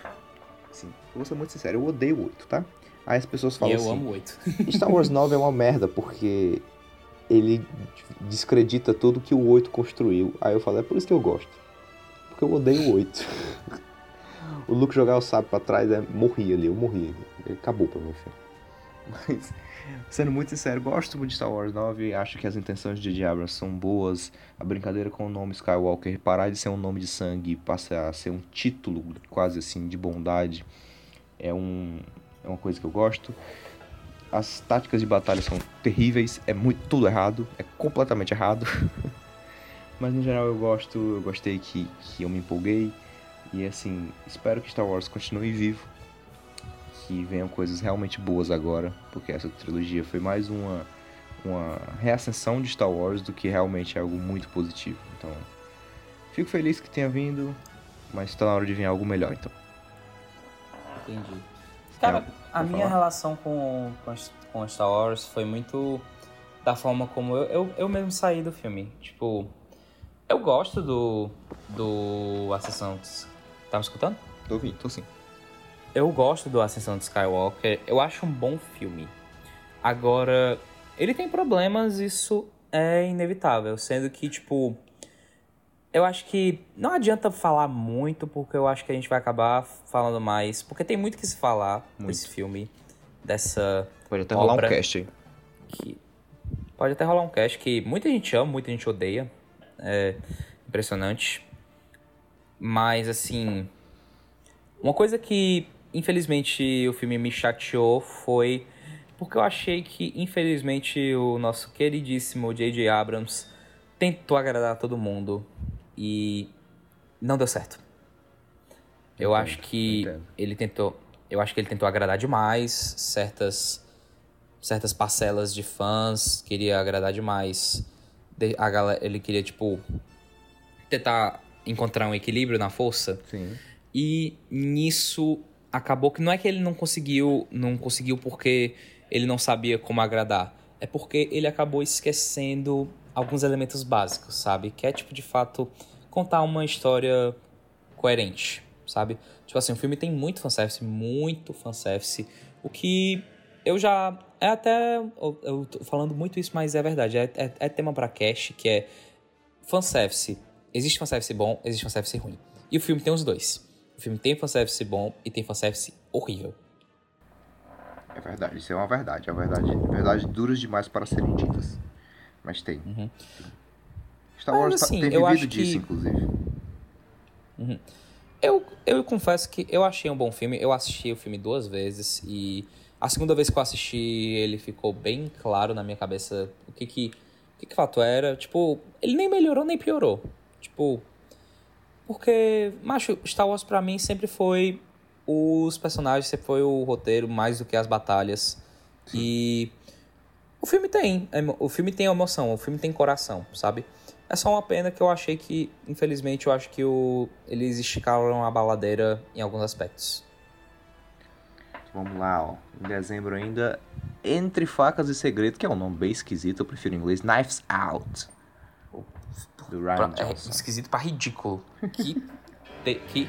Que. Tra, que esteja tra- traduz- esteja traduzido ridículo. Eu quero saber se Meu tiver um Deus. filme 2, vai ser Entre Facas e Segredos de novo? Entre Novas Facas e Novos Segredos? Mas em geral, é, um- é um filme. É um filme muito inspirado em Agatha Christie, muito. Mas ele é um filme divertido, assim. Eu acho que ele peca em alguns. Ele tem alguns problemas de roteiro na minha cabeça. É, principalmente porque a solução no final ela não tá exatamente debaixo do nosso nariz, porque existem algumas informações que a gente não sabia. Uhum. Mas eu gosto. Eu gosto. Foi divertido de assistir. Ele é bonito de se ver. Os personagens são muito bens. O, o, o- menino lá, o, o que faz o 007 Chris é Evans. 97. Não. Esqueci completamente o ah, o. Daniel Craig. Daniel Craig tá muito Daniel Craig. engraçado, porque ele é um super detetive que não faz porra nenhuma no final do filme. Mas. Não, ele faz, ele, só, fa- ele resolve tudo no final. É, no final ele junta as peças, mas é engraçado, é um filme tipo, meu família, meu pipocão, assim, é, é legal. Gostei, eu acho que vale a pena ver, vai. Cara, Entre Facas e Segredos, pra mim, eu achei um puta filmão, porque é, eu assisti duas vezes. E a segunda vez eu achei melhor do que a primeira, porque o filme, ele tem... Ele tem dois, ele tem dois aspectos. Ele tem um aspecto de mistério, Sim. e ele tem também um aspecto de crítica social que, rapaz, achei. Achei, não é que eu achei, tipo, foda, mas tá aí, achei interessante. É, é- é legal Tipo- isso, porque eles falam, ficam falando da Ana de Armas, né? E aí toda vida que eles vão falar, eles falam uma nacionalidade Só uma diferente. nacionalidade errada, diferente. E também da mesma forma, se tu, se tu vê, ele sempre tem uma. Você, ele sempre tem, tipo, uma versão da história, sabe? Verdade. Ele sempre tem uma versão sobre. Os, os personagens, eles sempre têm meio que uma, a versão deles. Quando que na realidade, muitas das vezes aquilo não, se, aquilo não quer se enquadrar. Verdade. E eu gostei muito porque eu acho os personagens são muito interessantes, tipo, o, Chris Evans é muito bom ver ele interpretar é, saindo um pouco da casinha, ele faz um ele faz um personagem completamente idiota Completamente idiota. Ele ele conseguiu, ele conseguiu dar, ele conseguiu dar conta. A Ana de Armas, ela é putz, Tá, tá aí. incrível, tá bem demais, É, velho. ela, ela explodiu com o Blade Runner 2049 e aqui ela prova que ela sabe atuar. Verdade. E o, Verdade sendo e o. Daniel e o Daniel Craig é outro que ele tá engraçado, ele tá engraçado, sota- a galera reclama que o sotaque dele tá muito exagerado, mas eu achei divertido, mas eu achei divertido, eu entendi, eu, eu entendi aquilo era mais como uma certa sátira É, a ideia era justamente isso. e gostei. Gostei muito do filme. Acho que vale, vale muito a experiência. A parte do mistério, eu confesso que, tipo, não é que ela é a coisa mais. Uou, nossa, que chocante. Tipo assim, se você for começar a ajudar as peças, dá pra entender, dá pra começar a pegar, mas tem sim umas partes, umas horas que você fica, uou, tá aí, eu não, es- não esperava por isso. Mas é aquela coisa, quem vê muito filme, quem vê muita coisa de mistério, acaba que tem, acaba que Tem tem um facilidade, norte, né? É sabe? verdade. Porque mas assim, mas o você, você Hum, acaba. porque- pode falar. Você acaba, tipo, descobrindo muito. Eu, pelo menos, eu descobri muito cedo quem era. Eu só queria descobrir como. Né? E é engraçado, porque uma coisa positiva é que a última cena, assim, né, importante do filme, aquela cena icônica. isso que ele é. O, o, o Chris Evans pega aquele objeto. Uhum. Ele, ela faz a referência a uma série dita no começo do filme pelo velho. Exato. né? E foi, foi bem Isso é divertido, interessante. assim. Então, assim, é, é um bom roteiro. Eu acho que ele tem algumas falhazinhas, mas em geral é legal. É muito, foi, foi muito bom de ver um, um Agatha Christie que não seja Agatha Christie. Né? Que não tem esse Exato. peso todo. É mais divertido do que assombroso, vamos dizer assim. Cara, antes, antes da gente passar pro último, pro próximo filme, é, uma coisa que eu achei muito interessante do Knives Out é porque, cara, se tu parar pra pensar, velho, todo, não tem um personagem não tem um personagem inútil. Verdade. Se pá, talvez tenha uma, tenha uma ou outra, tipo, sei lá, a, a o mulher menino, de um o menino anarcapitalista lá. Não, até ele tem uma certa É utilidade. verdade, ele ouve o E- negócio no banheiro, tá certo. É. É tipo, sei lá, a mulher do personagem do Michael Shannon, ela não tem utilidade. Mas o resto, velho, cada um, cada um de certa forma, ajuda a trama a desenvolver. O que eu achei Verdade. muito legal, porque você tem muito personagem. É verdade, é verdade. E são personagens bem di- diferentes, né? Assim, cada um é muito característico. É bem legal. Bem legal, foi muito divertido se ver. E pra fechar este cast que já tem 84 horas de duração. o filme que eu fiquei muito feliz de ver. Muito feliz. Que é o Two Popes, Dois Papas, do Fernando Meirelles. Com o Jonathan Price e o Anthony Hopkins. Tu chegou a ver, Beto? Cheguei a ver, cheguei a me emocionar e cheguei a brigar com algumas pessoas. discussão, discussão entre algumas pessoas da minha, da minha comunidade, mas nada de muito Sim. tipo, nós, nada de muito, tipo, é, chagas abertas, é mais, tipo, debate amigável. É, cara, Dois Papas, pra mim, ele é um filme muito... Ele é um filme muito, assim, eu diria, de certa forma, essencial e da mesma forma... Ele, ele consegue, ele consegue pegar temas tão profundos e também tão Delicados, né? sérios, delicados e botar uma roupagem, uma linguagem que todo mundo vai conseguir vai conseguir entender, sabe?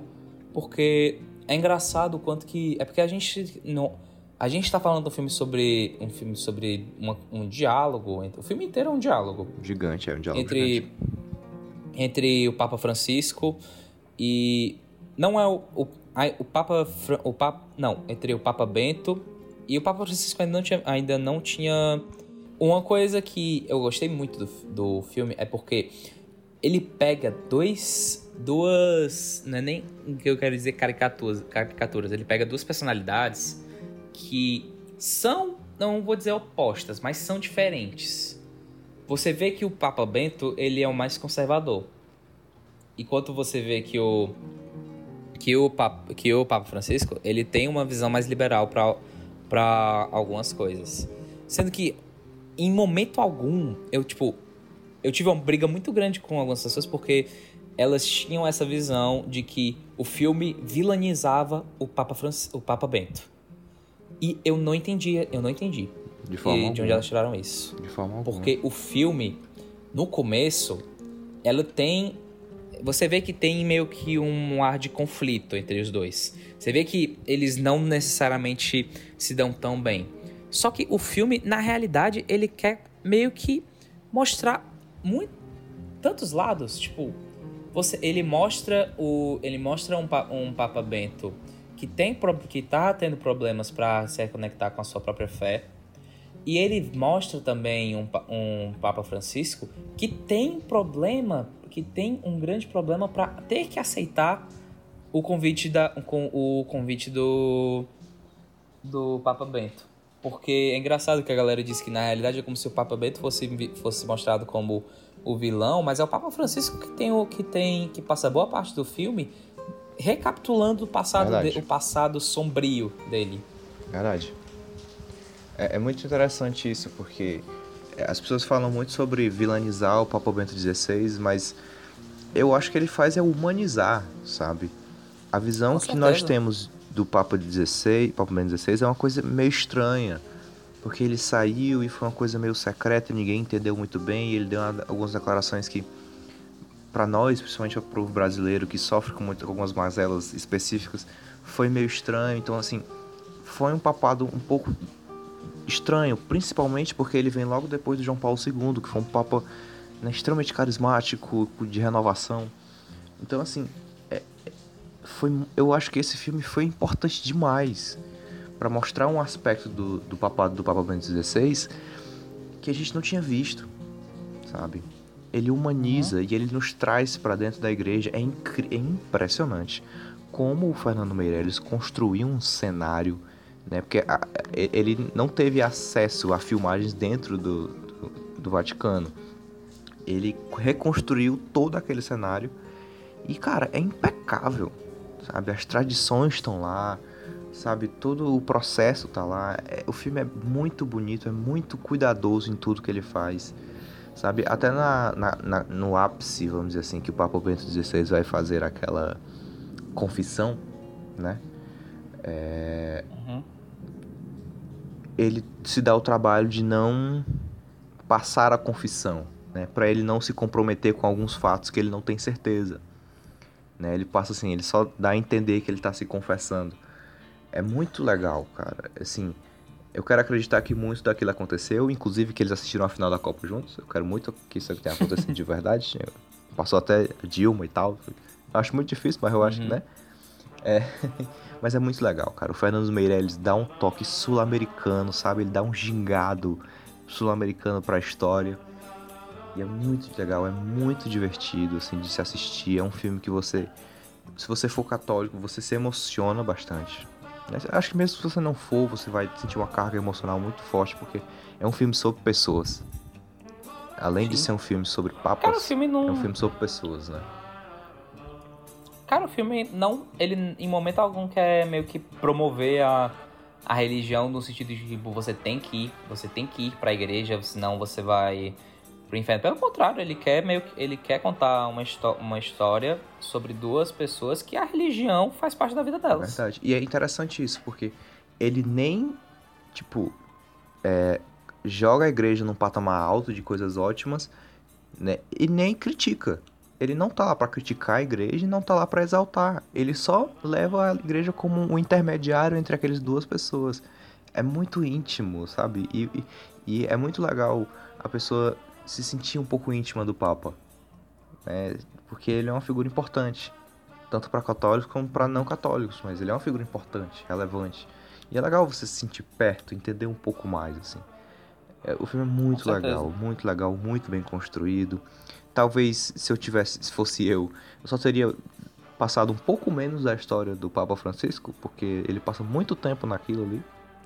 Mas tudo sim, bem. Sim, eu entendo. Mas tudo bem, é, é importante, é relevante, assim, não, não prejudica, só teria feito diferente, mas não prejudica. A fotografia é muito uhum. bonita, uhum. sabe? Aquela cena do Papa Francisco celebrando a missa na Argentina e dizendo que tá São Lourenço. É, é, é muito brasileiro uhum. aquele calor, né? É muito legal, cara. É, fica, fica aí a, a indicação para todo mundo ver. Tá, Netflix, minha gente. Netflix paga nós. Paga nós. Então é isso, fechamos? Fechamos. Fechamos. Então é o seguinte, ó. Você ouvinte aí, nosso querido no link do post está o nosso Instagram, está o nosso e-mail, mande críticas, mande e-mail, mande sugestões, mande nude, mande tudo que você quiser. Mande dinheiro se quiser também. Mande dinheiro se você aí. quiser, por favor. Mande sua conta do banco. Uhum. que pariu, isso é muito boa. Ai, ai. Pois é, gente, é, nós, nós somos dois entusiastas no mundo da podosfera e também somos dois grandes amantes de cinema. Estamos aqui com esse, com esse projeto, temos fé que vai, que vai durar, que a gente vai conseguir fazer mais. Esse foi o nosso primeiro programa. Desde já, se vocês achar, se vocês, se vocês de fato têm alguma crítica a fazer, ah, Flan, o, o, Beto ele fala muito tal palavra, ah, o Bruno ele enrola demais em tal coisa. Mandem porque a gente quer ler, a gente quer ouvir as críticas, a gente quer, a gente quer sugestões porque é o nosso primeiro programa e a gente quer muito que a nossa tendência seja melhorar. É isso, é isto, é isto. Então valeu, meu povo. Até a próxima. Valeu. Valeu, tchau.